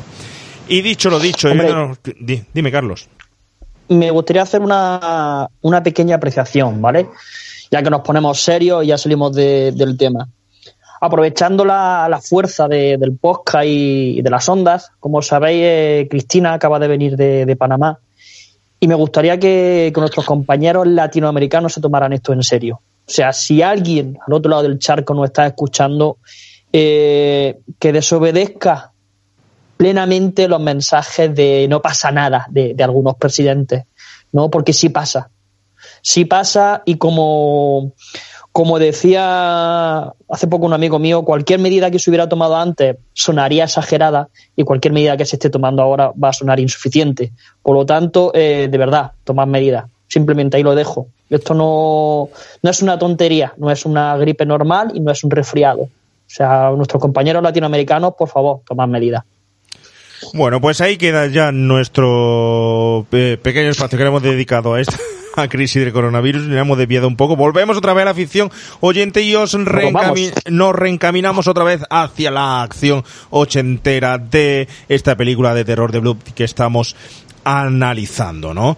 Eh, una de las cosas que, por ejemplo, no hemos comentado y creo que, que es fundamental es un personaje. Bueno, antes de pasar a ese personaje, aquí en esta escena hay un actor, es el señor Joe Seneca, que, que es el señor de color eh, que hace de doctor, especie de doctor raro que también es liquidado al final de la película, ¿no? Hombre, claro, el, el malo, el que toma las decisiones eh, de, de los daños colaterales. Pues eh, yo recuerdo a este hombre, lo recuerdo de películas, ¿vale? Eh, una película tan importante y que me gusta tantísimo como, por ejemplo, Cruce de Caminos, ¿eh? Una película que no se suele acordar de ella cuando se habla de los 80, que es esa película en la que vemos a Ralph Macchio, eh, Karate Kid, tocando la guitarra eléctrica y va acompañada de Joe Seneca, que es un bluesman en, en condiciones, ¿eh? No sé si habéis visto esa película. Que va, que va. Yo sí la conozco, so- sobre la leyenda de, de cómo vendió su alma para poder tocar la, la guitarra, ¿no? Que también hacen alusión en, en Oh Brother. Eh, sale la, esa, esa pequeña leyenda urbana que había. Yo lo, lo recuerdo sobre todo una película que creo que fue de las últimas que, que hizo, porque no sé si este hombre falleció ya, porque creo que la, ulti- la última la hizo en el 97, o sea que creo que no, no está entre nosotros. Lo recuerdo de una película que se llamaba Tiempo de Matar, con Matthew McConaughey, Sandra Bullock y Samuel L. Jackson, Cierto. que era sobre un tema de, de- del Ku Klux Klan en, en Estados Unidos, que me parecía bastante bastante interesante, ¿no? Esa, esa película. Bueno, Malcolm X también, también salía. De Malcolm X, exacto, exacto. En esa película sí lo conocía yo, ¿ves? De Malcolm X, de Spike Lee. Tengo por aquí algunos títulos. Ángeles sin cielo, de Tim Hunter del 93, una película también de Matt Dillon, ¿eh? Y Danny. Glover, Ángeles sin cielo. Y luego, pues nada, aquí lo que, lo que sobre todo tengo son colaboraciones en series de Longest Memory, eh, series como Tarzán in Manhattan del 89, la película Aguas Turbulentas del 88, ¿no? Pero así las más conocidas son las que comenta Juan Pablo Cruce de Caminos, Malcolm X. Y era uno de los policías en Feldman 1, 2 y 3. Ah, No, eso ya no lo conozco. Pues eh, Cruce de Caminos Bueno, la, la tenéis en Netflix para verla, ¿eh? Es Una película que no la Uy, anuncian pues. ahí, no la ponen y está en Netflix, ¿eh? A mí una película que me gusta Porque mucho, ¿eh? Esta La- noche, ya tengo esta noche elección. ¿De Walter Hill era esa película? Efectivamente, efectivamente, Walter Hill. De Walter Hill. Una película, a mí me gustaría traerla porque es también, hace homenaje a la música también un poco y, eh, y, bueno, es una película para mí muy entretenida, muy, muy disfrutable, ¿no? Que también aparece en, en Kramer contra Kramer, ¿vale? Ahora que está tan, tan de moda la película esta del matrimonio de, de Charlize Theron. Eh, Historia de un matrimonio. Historia de un matrimonio de Scarlett Johansson, perdón, que siempre la, las confundo. Que cuando ves Historia de un matrimonio, que es que es es que eso, es que es Kramer contra Kramer. Sí. O aquí también está eh, este actor, en Kramer contra Kramer. Pero perdóname, Carlos, salvando las diferencias, no me puedes comparar eh, Kramer contra Kramer con esta película, ¿eh? Yo la vi ahí No, no, hace unos días. La defiendo. Yo, yo defiendo Kramer contra Sí, Kramer. Te estoy mí- diciendo que es que es. Es que es eh, la misma línea. Están haciendo la misma línea que Kramer contra Kramer, pero Kramer contra Kramer a mí me gustó más. Sí, a mí no me gustó esta película, ¿eh? Esta de mm, Historia de un matrimonio, lo siento, no me gustó para nada. La yo sé que puede tener artísticamente, como mm, actores y tal, una, una interpretaciones magníficas, pero como espectador que lo vi, no me gustó la, la película. Lo siento. lo- A lo mí, sí, siento. me- a mí sí me gustó porque no te queda claro quién es el bueno y quién es el malo. Y se ve muy chulo la, la relación entre, entre los dos, ¿no? Como cada uno mira por, por su lado y como son los, muchas veces los abogados los que lían todo el follón, ¿no? Cuando van, a fin de cuentas son aves de presa, ¿no? Son, son buitres carroñeros. Eso y como al final se acaba, se acaba reflejando que, bueno, que son víctimas de, de, la- de las circunstancias. Eso me pareció bastante interesante. Muy de acuerdo contigo con lo que estás, estás diciendo. Son dos personas con una gran voluntad entre ellos de, de solucionar su- sus problemas de una forma o de otra, pero solucionarlos y se meten por medio de los abogados y lo de les destrozan la vida y las buenas intenciones. ¿eh? Una figura carroñera es que se ve, eh, es que si te ponen el buitre ahí en vez de ponerte el abogado, es que se ve, ¿eh? se ve. Em, desde luego eh, es brutal. Eso está reflejado de una forma que incluso lo sufres viéndolo, pero muchísimo lo que está pasando, ¿no? A ver, lo que pasa a lo mejor te lo hablo como espectador, a lo mejor fue tal el sufrimiento que me hizo pasar la película que no me llegó a gustar. No desde un punto de vista Claro. artístico y tal, sino te estoy hablando ya como, como mero y puro espectador, ¿no? Pero bueno, pasamos a otro tema que hemos hablado del mensaje eh, de político, de la manipulación que puede tener el gobierno sobre un virus, pero aquí creo que esta película tiene también por sí sola como tal un mensaje ecologista, ¿no? Un mensaje que ya en los 80 empezaba a mm, comunicarse, que es el, y fijaros, en los 80, el cambio climático.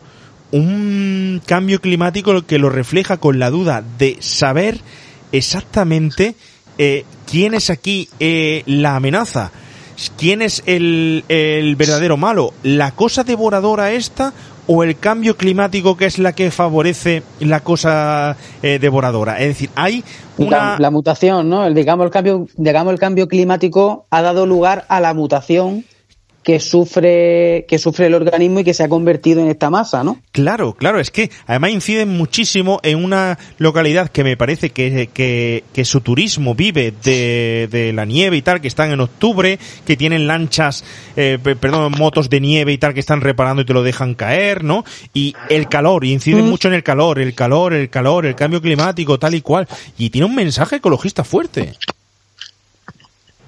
Sí, sí, sí. Además se nota perfectamente, bueno, el, el final es evidente.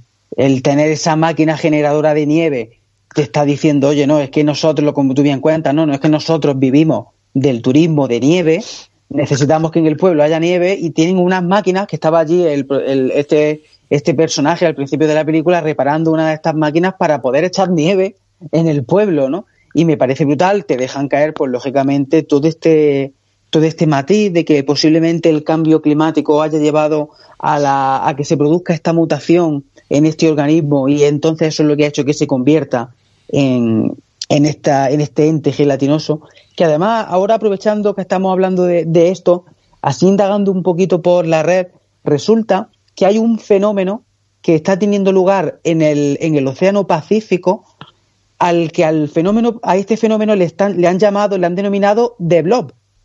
Y le han denominado The Blob, como en la película, porque parece ser que hay una parte, en la parte eh, eh, noreste del, del Océano Pacífico, en el que se está creando eh, una especie de mancha en, el, en la superficie del mar debido a que, a que se están produciendo calentamientos de diferentes olas, eh, olas marinas que están subiendo la temperatura y que está, lo que está provocando es que cambie toda la vegetación y todo el plancton que está en esa parte del océano lo está modificando.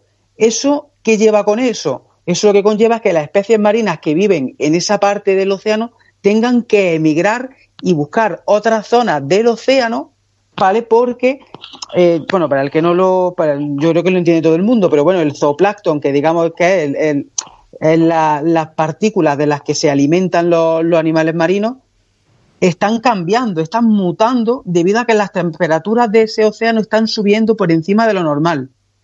Eso que provoca que haya muchas especies que no puedan migrar y que se mueran y que se puedan extinguir y muchas otras que tengan que emigrar. Y parece ser que incluso a las costas de Galicia están llegando especies de, del Océano Pacífico. No sé cómo, la verdad no sé cómo, pero están apareciendo allí eh, especies y lo han denunciado y de hecho, y entonces hay unas imágenes muy chulas por, bueno, muy chulas, muy chulas por cómo se ve, no, la verdad que no, tiene gracia, ¿no?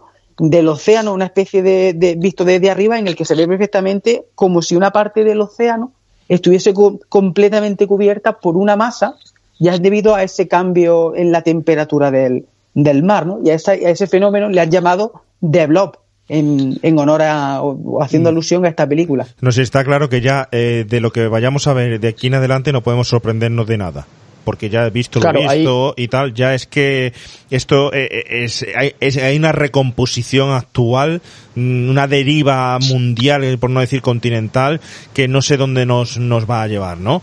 Pero bueno, ahora uh -huh. lógicamente nuestra fantasía está nutrida de, de, películas como estas y de historias parecidas que no, intenta buscar por el conocimiento que tenemos una explicación a todo, pero es que yo creo que no hay explicaciones para todo o para lo que las cosas que están viniendo, ¿no? Pero bueno, es curioso lo que cuentas, ¿eh? cuando ha empezado a hablar de lo de la mancha en el, en el océano, me ha, me ha recordado a lo que podríamos llamar hoy el dato de mierda, pero no dato de mierda en plan cómico, sino porque es una puta mierda. Y perdonadme la expresión, que no sé si conocéis vosotros lo que es el, la isla de plástico. Es una isla que está entre California y, California y Hawái, ¿vale? Que tiene una superficie agarrados de 1,6 millones de kilómetros cuadrados Joder. y está compuesta por todo el plástico que se ha ido arrastrando en, en el mar. Se cuenta de casi 1,8 billones de piezas de plástico que se han ido sumando y generando una, una masa, ¿no? Una masa que se debe al, al, reciclaje inadecuado, a los vertidos ilegales, al ensuciar las playas y a los ríos contaminados. ¿no? Y esta, masa va dando vueltas por, por el océano y creo que, que, por desgracia va a ser un, referente también dentro de lo que viene siendo el, el, cambio climático, ¿no? Que entre 70.000 y 130.000 toneladas de microplástico eh, estén dando vueltas en el agua, pues nos hace, nos hace ver que también los humanos somos responsables de, del cambio climático de estas maneras, ¿no? Y esa mancha tan, tan horrible me recuerda un poco a, a The Blob, por eso quería que estaba hablando de, de ella, Javi. No, no, pero es que hay mucho, hay muchas cosas a las que se le está llamando de blob o blob precisamente por, por la película, ¿no? Y eso que, que cuenta. Yo la, no, no, sabía, o no sé si lo llaman blob. Es verdad que lo que has contado me, me, sonaba, el efecto este que acabo de, de comentar. Y luego también, bueno, ya, lo, lo, ya que estamos hablando de un poquito de ecosistema y tal, ¿sabéis que existe un organismo unicelular que se llama blob o de blob en París?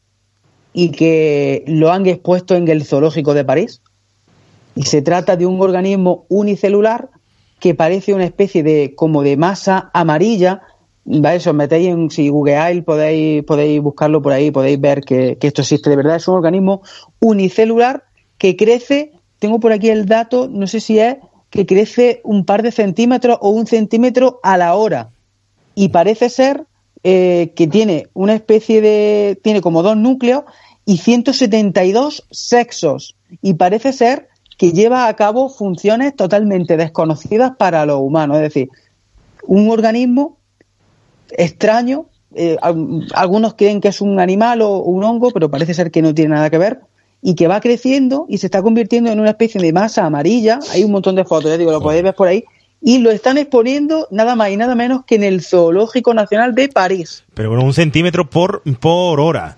Madre por mía. hora. Pues eso ya mismo eh, está más grande que, que este que aparece en la película. ¿Pero qué estamos hablando? Yo, yo me queda, yo me he quedado con lo de 162 sexos. Yo, yo Perdón, hay años que no, lo, perdón, lo tengo. Perdón, perdón, perdón. 720 sexos diferentes. ¿Pero tú estás seguro de esa noticia? Hombre, esto es, está sacado de, una, de, un, de un diario. Sí, sí, sí, sí, existe. De hecho, hay vídeos de No. la masa, parece como una gelatina amarilla. Y vamos, hay un montón de vídeos por YouTube, lo podéis Yo- buscar, eh, hay noticias. Yo no lo Ah, sé, Javi. eh. Yo no lo sé, pero todo Ahora que has dicho to- A ver, gelatina amarilla, ¿dato de mierda o no? rato de mierda. Venga, Sí, que dato tenemos, venga, que tenemos que seguir e ir terminando ya. Venga. Venga, un youtuber en francés atasca su bañera y las de sus vecinos con bolitas húmedas. ¿Os acordáis de las típicas bolitas estas húmedas que las meten en agua y se hacen grandes, pum pum, para, y que se llenan luego en jarrones o no sé qué historia? Sí. ¿No suenan? Que Sí. meten en, los chinos. Sí, Pues bien, gelatina, que son hay de un, gelatina. un influencer, ¿eh? Que son de gelatina. Como gelatina. Exacto, de gelatina. Pues por eso me ha venido cuando he dicho Javi gelatina amarilla. Hay un youtuber francés, un- un influencer, que le ha dado al pavo este por llenar una bañera entera con, con bolitas de estas. ¿no? Y luego mojarla y meterse dentro en plan, ¡ay, mira qué guay! Entonces este, este compadre luego ha abierto la, la cisterna. Claro, estas bolitas han empezado a caer por los tubos y de buena primera se ve ya en, en el vídeo cómo el pavo la lía, cómo empiezan a aparecer bolitas. eh, pues claro, se va a las cañerías, se va con agua, empiezan a hacerse más grandes todavía. Entonces empiezan a aparecer por la taza del bate, empiezan a aparecer por el por el por el fregadero, La madre que lo parió. por el desagüe, Joder. por los vecinos. Hay un momento dado que ya a mí me suena un poco a fake, pero si es un fake, está muy, muy bien hecho. ¿eh? Tanto la interpretación del chaval, que está súper agobiado, viendo la que ha liado, como, como empiezan a aparecer bolitas por todos lados, ¿no? Como, cómo se extienden y cómo se reproducen, que me recuerda mucho a Blue. Buscarlo luego en, en YouTube. YouTube es francés, atasca las tuberías con, con bolitas de, Bueno. de gel, creo que se llama. Bueno, pues hay que dar dato de mierda. Aquí, ahí me- quedan todas toda esa anécdota que vamos contando del ecosistema y que hemos co- contado re- relacionadas con, con, sobre todo con esta escena y giro argumental. Y tenemos que seguir con la, la película. Tenemos que seguir porque nos queda, por ejemplo, el final, que es muy importante. Estamos hablando de un momento en el que consiguen destrozar esta masa, pero que toma protagonismo, mucho protagonismo y fuerza a tipo, eh, me vaya a permitir la comparativa con Rambo o cualquier personaje de acción con esa metralleta, eh, la chica, la que al principio iba a ser un Screen Queen y luego resulta que es eh, la salvadora de, de todo, ¿no? ¿Qué os parece el final de la película? A ver, el final de la película, bueno, bajo mi punto de vista está un poquito, un poquito flojete. Lo tengo que decir, porque, oye, me parece un poco fantástico que tengas que sacar aquí la, la, la, máquina esta eh, para, para sacar nieve, para así poder destruirla. No sé, mm, para mi gusto es un poquito, poquito flojete. No sé a vosotros qué os parece. Me parece un, final mucho más chulo, pese a los efectos que había en aquella época y tal, la película original.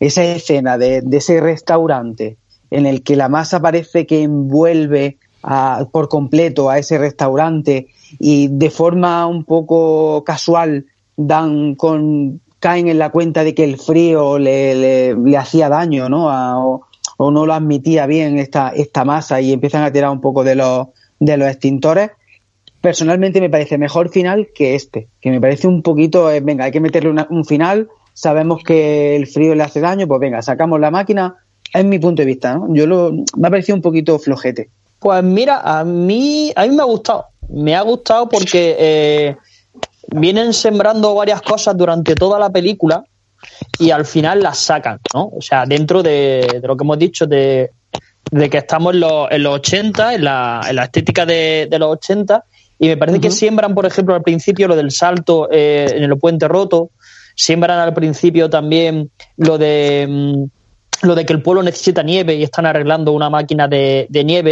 y, y al final te lo te lo plantean, ¿no? Te plantean incluso también que el hecho de que se, se queme uno de, de los que está por allí, no sé si uno de los soldados, y con el extintor se den cuenta de que reacciona al frío, que también te lo han sembrado en la cámara frigorífica de, de- del restaurante, y que se encierren todos los personajes dentro de del ayuntamiento, porque creo que un ayuntamiento, ¿no? Una casa consistorial o biblioteca no sé si o un algo de eso, ayuntamiento sí. o, una, o una, una iglesia, ¿no? Una iglesia. Yo creo que es biblioteca Claro. o, bueno, da igual, sí, biblioteca o ayuntamiento, algo de eso es, sí. Sí, pues me parece bastante interesante, ¿no? Como todo el pueblo se une, como empiezan a, a, mm, lo típico, como si fuese un ataque zombie, ¿no? A, hacer eh, barricadas, por los huecos se empiezan a meter la, la, la cosa esta, la masa, cómo se juntan con todos los extintores y el momento final de- del héroe, ¿no? Que ha desaparecido nuestro, nuestro, nuestro protagonista y aparece con el camión previo momento de tensión que se le engancha la pierna a la chica y tiene que, que salvarla y al final ya súper bonito, ¿no? Que hemos derrotado a la cosa y aparte de eso nieva, ¿no? Que es como hoy. Y hay un- una estampa bonita de, de cerrar con una imagen que dentro del caos es como, ¡hoy! Está nevando. Y luego ya hablaremos de- de- del epílogo, ¿no? Del tema de, de- del cura. Pero a mí sí me ha gustado, Sí, porque es como el, pero la ese final. Sí, pero ese momento en el que la chica va a hacer estallar eso y se hace como que se tira del camión y se le engancha el pie y empieza a hacer así como aspavientos con el pie que dices, pero vamos a ver, ¿de verdad me dices que no te puedes soltar el pie? No sé, a mí me choca un poco. Me parece que al final está todo muy atropellado. En plan, venga, tenemos que terminar la película, venga, vamos a meter todas las ideas que tenemos para ir cerrando, venga, lo metemos todo atropellado porque hay que acabar.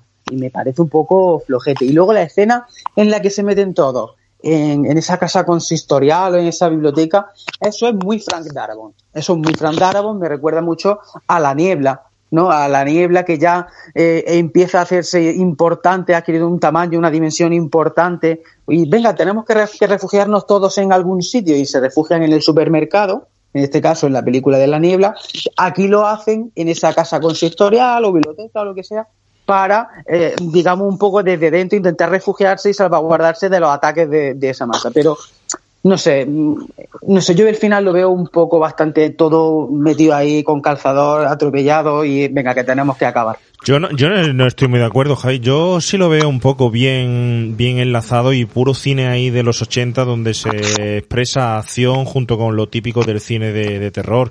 Eh, hay escenas como esas escenas de metralletas, de bazocas, de escenas eh, de las granadas, de ese señor que el mismo el que lleva las granadas eh, puestas en el pecho que le, le aplasta como con un tentáculo la masa devoradora y se quita las anillas antes de reventar eh, mm, poder destrozar a la masa. El del lanzallamas, que el del lanzallamas se lo tapona a la masa como si tuviera cerebro, mente propia para, para imaginar lo que va a pasar y le revienta. Es decir, va una acción consecutiva que, que sí tiene cierto eh, protagonismo e interés desde que sale de la alcantarilla. Luego hay escenas también gore que se produce dentro de, de esa biblioteca o casa consistorial. Por ejemplo, el sheriff, el nuevo sheriff, eh, es fraccionado por la mitad y se ve un corte total de él, como le quiebra, Oh, sí, le sí, quiebra sí, en dos y es brutal también. Sí veo que vuelve otra vez el, eh, el macarra a hacer casi de nerd y no tiene sentido que vayas con un, con un eh, camión a, a, reventarte contra la masa esa. Y la veo a ella mucho más inteligente y, y, bueno, eh, sobre todo que consigue su, su, culmen eh, y vemos a una protagonista fuera de lo que era el cine de los 80, una protagonista mm, femenina que expresando muy bien el poder que había adquirido, ¿no? Y bueno, la masa sí es verdad que sí os puedo decir, y ya enlazamos con el final final de la película, que si hacemos referencia y comparativa con la película del año 1956, me parece que era 56 o 58, no me acuerdo bien, eh, cogen la masa, se la llevan y la llevan a la Antártida. Eso está muy bien hilado porque de esa forma te hace también además pensar en que luego The Thing es una especie de continuación de ese The Blob que ya pudimos ver en el 1956. Y aquí, sin embargo, meten el elemento final de ese eh, sacerdote que me parece que desde el principio empieza a expresar sus mensajes místicos, religiosos, su, su oscuros a la vez y empiezan a introducir a un personaje religioso donde hay simbolismos que no hubiera podido contar perfectamente Oscar algo sobre ellos, donde vemos un gato continuamente negro en las escenas donde aparece el sacerdote, gato negro, gato negro, gato negro, no sé si habéis dado cuenta de eso, pero cada vez que aparece el sacerdote hay un gato negro. Hay un gato negro. él, el tipo de papel de sacerdote es como un sacerdote, bueno, pues al margen de, de la cristiandad, un poco ahí a su, a su rollo, un tío que parece del lejano oeste, muy bien caracterizado y tal. Y empiezan a meter los temas esos simbólicos, religiosos y que casualmente él sea el que se encuentre ese resto de masa y se la lleve a pronunciar el apocalipsis con ella, bueno, pues le da un toque a lo mejor que también se diferencia y empieza y es conexión con, con lo paranormal, por decirlo así, y hace referencia a esos sacerdotes que visto en El Exorcista o en casos fantasmagóricos, paranormales con otras películas. Es como un guiño a otro tipo de cine de mm, cine de, de terror de, de la década, ¿no? No sé vosotros qué os parece el final. A mí me parece que, como he dicho antes, es muy, muy tipo, muy epílogo, ¿no? Muy, muy un gancho para la siguiente película, muy tipo Critters que de repente aparecen los huevos en el, en el granero, ¿no? Y, no podía faltar la, la figura de, del, del, fanático religioso que se le va a la cabeza y el apocalipsis y se, y se ve como un elegido, ¿no? Incluso este, este actor que no se nos olvide que era, era Alderman dentro de los intocables de Leon Nets. Y era el profesor y era el profesor de inglés en todo en un día. O sea, exactamente. O sea, me parece que, este personaje, como bien dice, echamos mucho de menos a, Oscar con, todo el tema de, del simbolismo y creo que, que es una escena postcréditos o epílogo que me parece cuanto menos curiosa ¿no? Eh, e interesante. El hecho de, de, que se cree esa trama, ese, ese fanatismo esa, o esa idea de cabeza de, este personaje. A mí me gusta. A mí me vaya a perdonar, pero a mí toda todo el componente religioso de esta película no me gusta nada.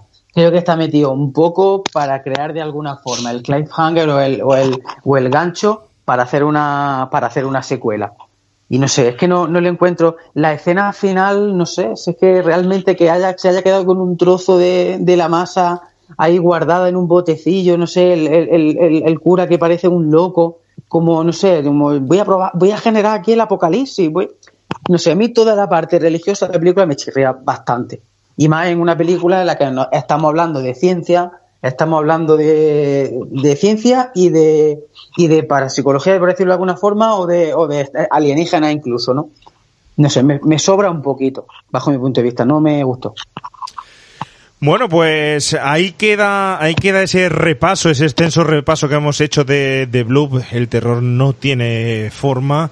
Eh, yo simplemente por terminar, y es momento de rescatar un poco si tenéis, si os queda algo por ahí medio pendiente que comentar, porque llevamos ya casi tres horas de, de, programa, casi tres horas de programa. Sí es verdad que no hemos hablado, por ejemplo, de la banda sonora, en este caso el señor Russell, y brevemente lo comento, eh, le pide aportación musical al grupo sueco Alien para la película y, y, buscaba un tema, bueno, parecido al que le proporcionó Dokken en la banda sonora de la tercera entrega de Pesadilla en el Street, ¿no? Y es un tema que a día de hoy sigue siendo todavía un tema cañero y un tema mm, muy, muy ochentero y muy disfrutable, ¿no? Y bueno, un poco por enlazar, quería enlazar con su película, con la película anterior, ¿no? Eh, eso en el tema musical. Y no sé si vosotros en cualquier otro tema se os ha quedado algo que quisierais comentar. bueno, yo simplemente, yo simplemente rápidamente comentar, porque ya no nos da tiempo, eh, bueno, de que la película, hemos hablado en todo momento que tiene una película original del año 58 del director Irving G. que es La masa devoradora, que es una película, eh, bueno, pues lavando las distancias y para la época en la que se hizo, pues fue una película que causó mucho revuelo, porque esta película de la Paramount Picture, que además eh, esta, esta película iba a compartir una sesión doble con, con otro título, con Me casé con un monstruo del espacio exterior, iban a ser las dos películas que iban a, formar esa sesión, doble, que esta iba un poco de tapadillo, siendo la atracción principal, por llamarlo de alguna forma, la otra película, y sorprendentemente cambiaron las tornas y esta masa devoradora pues tuvo un triunfazo en taquilla de, creo que recordar, 4 millones de, dólares, creo recordar. O sea, que fue un absoluto, una absoluta brutalidad. Claro, estamos hablando de un año 50 en la que nos plantan un nuevo tipo de monstruo, ¿no? Porque en los años 50 estamos hartos de ver monstruos de, dos cabezas, estamos hartos de ver eh, animales con, con malformaciones y tal que se convierten en monstruos.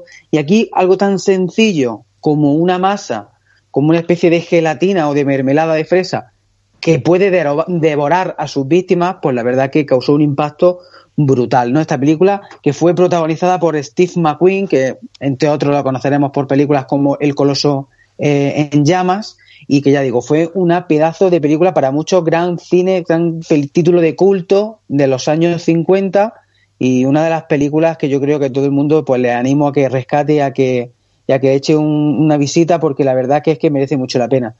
Y luego para acabar, esa película tuvo un remake en el año 72 de Larry Hackman, eh, Blob Masa Mortal, eh, que esta película, bueno, esta película fue un desastre, es una película que cambia por completo el género, se trata de una comedia, aunque la verdad que la he podido ver esta mañana, y bueno, pues es una comedia que la verdad que hace muy, muy poquita risa, la verdad, no me gustó, no me gustó absolutamente nada, llegó tarde, llegó 14 años después, en el 72, ya digo, dirigida por Larry Hackman, que Larry Hackman lo conoceréis, este es el de, el de la serie esta de Dallas, el que hace el villano, ¿no? El villano de la, de la serie Dallas, es- este es Larry Hackman. Y bueno, ya digo, fue una película, bajo mi punto de vista, terrible, una película horrorosa y con una banda sonora que no sé si la tienes por ahí, J, el, el título que te pasé, porque vamos, ver los títulos iniciales de esta película con ese tema ya te puede hacer una, una idea de, de lo que, de lo que hay por ahí. Así que nada, pues. Y ah, quiero acabar dando, quiero acabar dando dos, dos pinceladas a unas noticias que he encontrado, que he encontrado por ahí sobre un hipotético remake que se iba a hacer de, de Blob en, ahora en el siglo XXI. Por un lado tenemos eh, un hipotético remake que iba a realizar Rob Zombie, un remake que bueno iba a ser pues no sé si conocéis el cine de Rob Zombie, ¿no? Y conocéis, por ejemplo, Claro. esa nueva versión de, de Halloween, ¿no? La- O alguno de sus títulos, iba a ser una locura. Iba a ser una locura y estoy convencido de que no iba a tener nada que ver con lo que, con el tipo de película, con el tipo de historia que estamos hablando, ¿no? De hecho, él mismo cuenta por ahí en, en- en entrevistas que su idea no era hacer ningún tipo de masa ni de nada de eso. O sea que a, a saber lo que este tipo, con lo zumbado que está de la olla, a saber este tipo lo que nos, lo que nos hubiese hecho. De hecho, hay una, hay un artículo por ahí en donde uno de los, uno de los artistas de producción, un tal Alex Horley, ha compartido por ahí una- una- unas ilustraciones, ¿vale? De lo que iba a ser esta película, este remake de, de Rob Zombie, de The Blob, y lo podéis ver por ahí, luego si queréis lo subimos a las redes, pero la verdad que por ahí hay ilustraciones bastante, bastante grotescas de lo que iba a ser la película de, Rob Zombie. Eso por ahí. Y luego, por otro lado, parece ser que al final el, este hipotético remake que se iba a hacer con Rob Zombie, parece ser que Zombie rompió y decidió al final abandonar el proyecto y decidieron que lo cogiese, que lo retomase Simon West, que no sé si lo conoceréis, Simon West, de películas como, por ejemplo, que te digo yo, Con Air, ¿no? La película de Con Air Peliculón. es el director es. Simon West. Peliculón, ¿eh? Totalmente, ¿eh? muy disfrutable, una de esas películas muy disfrutables. Pues eh, iba a, re- a retomar Simon West el, el proyecto, se habla de que iba a participar eh, Samuel L. Jackson en esta película, que se iba, iba a ser una película mucho más eh, científica, iba a hacer mucho más hincapié en ese origen de, de- del alien, que iba a estar producida por eh, tipos como Richard Sharperstein, como Brian Witten y por el propio Jack Harris, que es el productor de la película original, que iban a estar también metidos en el proyecto. Aquí, bueno, eh, las noticias que he encontrado ha- hablan de que el rodaje se iba a llevar a cabo en verano del 2015, pero bueno, parece ser que no, que al final tampoco ha llegado a buen puerto, o al menos no he encontrado noticias actuales de que se esté, de que se siga llevando a cabo la producción de, de esta película. Pero la verdad que este Simon West hubiese hecho un, un remake chulo, ¿eh? Me parece que Simon West eh, puede ser el director de alguna de las películas de los mercenarios. No sé si la primera o la segunda. Pues por ahí me pillas totalmente, ¿eh? ahí me pillas, no me lo sé de memoria ese dato, la verdad. No tenéis, no lo digo porque, o con él, ¿no? Me refiero que es un tipo que, que hace buen cine, hace buen cine de acción. Y aunque cambie aquí un poquillo el registro, creo que no hubiese hecho un, un buen remake, una buena peli. Sí, Simon West eh, de la tercera entrega, por lo menos, ¿eh? Sí, puede ser, puede ser. De la tercera por lo menos y de la, en la segunda Sí. también. Efectivamente, Puede efectivamente. ser. sí. Sí, incluso creo que Tom Raider, que hay, hay una película por ahí de Tom que Raider es de- también. es de Simon. También es el, el director, sí. Bueno, Sí, pues yo no, no apostaría mucho por un remake de la película. No me hace falta, ¿eh? No me hace falta de esta película. No sé por qué, pero bueno. Ahí se queda. Carlos, ¿algo que se te haya quedado a ti en el tintero? No, nada. Nada, ¿no? Bueno, pues entonces eh, llegamos al final del programa. Eh, repaso extenso que hemos hecho de, de Bloop. Creo que hemos tocado todo, hemos hablado mucho de cine, hemos comentado escenas, hemos efectos, bueno, y hemos sobre todo puesto eh, sobre la mesa una película que os aconsejamos muy, muy mucho que si queréis disfrutar un poquito del buen cine de terror ochentero, la volváis a ver, sobre todo ahora en estos tiempos, que se supone, se supone, ¿eh? Que al estar en casa tenemos todos mucho más tiempo.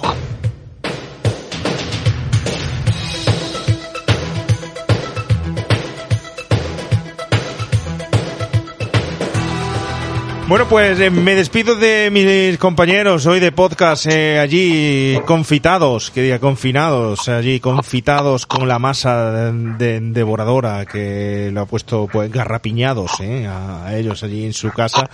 Bueno, eh, Javi García, Carlos Aceituno, seguís por allí los dos. Eh, ¿Cuándo volveremos a vernos la- las caras, Javi? Eso, eso está, eso ahora mismo está muy crudo, ¿no?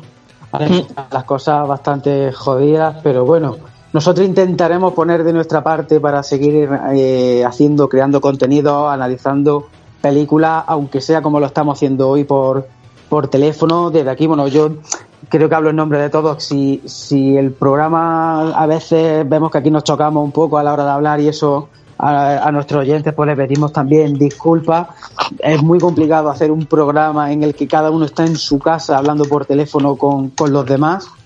Pero bueno, aún así yo creo que ha salido un programa bastante bien. Hemos dado aquí, hemos hablado de, una- de un título súper chulo a rescatar de, de los 80 como es The Blob, que recomiendo a todo el mundo que le eche un vistazo porque la verdad que se van a dar, se van a encontrar una bonita sorpresa.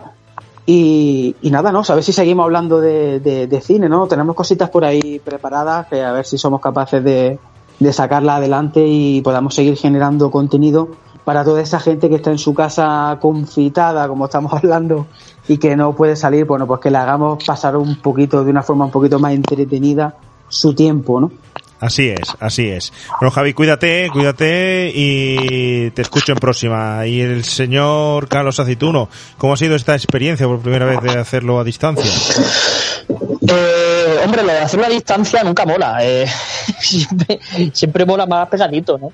Pero digo lo mismo que el compañero Javi. eh, esperemos que sea la última, ¿no? Y perdona a nuestros oyentes por los fallos técnicos que hayamos podido tener, pero intentamos agradaros con, con nuestros desvaríos y con nuestros conocimientos, nuestras opiniones. Pero bueno, los medios son los que son y las situaciones lo que son, ¿no? Bueno, le pedimos, Esperemos le- vernos en otra. les pedimos, Carlos, que nos digan si condón con sabor a piña sí o no. Por supuesto. Joder. bueno, bueno, eh, Carlos, cuídate mucho en la distancia. Igualmente, a vosotros, forever and ever, you say my heart. Bueno, y a todos nuestros oyentes de Remake de los 80 y a todos los oyentes de mis terrores favoritos de R80 y de este podcast que hacemos por aquí, los que os acabamos de hablar y aquellos con los que aparecen de vez en cuando y no han podido estar esta tarde conectados, queremos transmitiros eh, toda nuestra fuerza, toda nuestra energía. Queremos que cojáis el cine y lo tengáis de, de ejemplo, que muchas veces el cine es inspirador, que el cine te demuestra cuál es la capacidad del ser humano y cómo eh, hay retos que se pueden superar y este reto eh, estamos seguros de que lo vamos a superar todos porque hay espíritu ochentero, porque hay espíritu de aquellos que visitamos las moquetas del videoclub, porque se puede y desde aquí deciros que nosotros siempre os hemos visto detrás de los micrófonos, ¿no? Y nunca os vemos las caras, que ahora eso no cambia, pero sí nos sentimos un poco más cerca de vosotros y esperemos que sea así a través de estos podcasts para mandaros toda la fuerza posible. Son momentos duros, pero no cambia el espíritu que sigue siendo el mismo o más fuerte. Cuidaros todos, os queremos, os echamos de menos y esperemos que hayáis disfrutado. Ya sabéis, vivid con esas ganas de los 80, pero mirando siempre hacia ese futuro que tiene que venir y que va a venir. Un saludo a todos y adiós.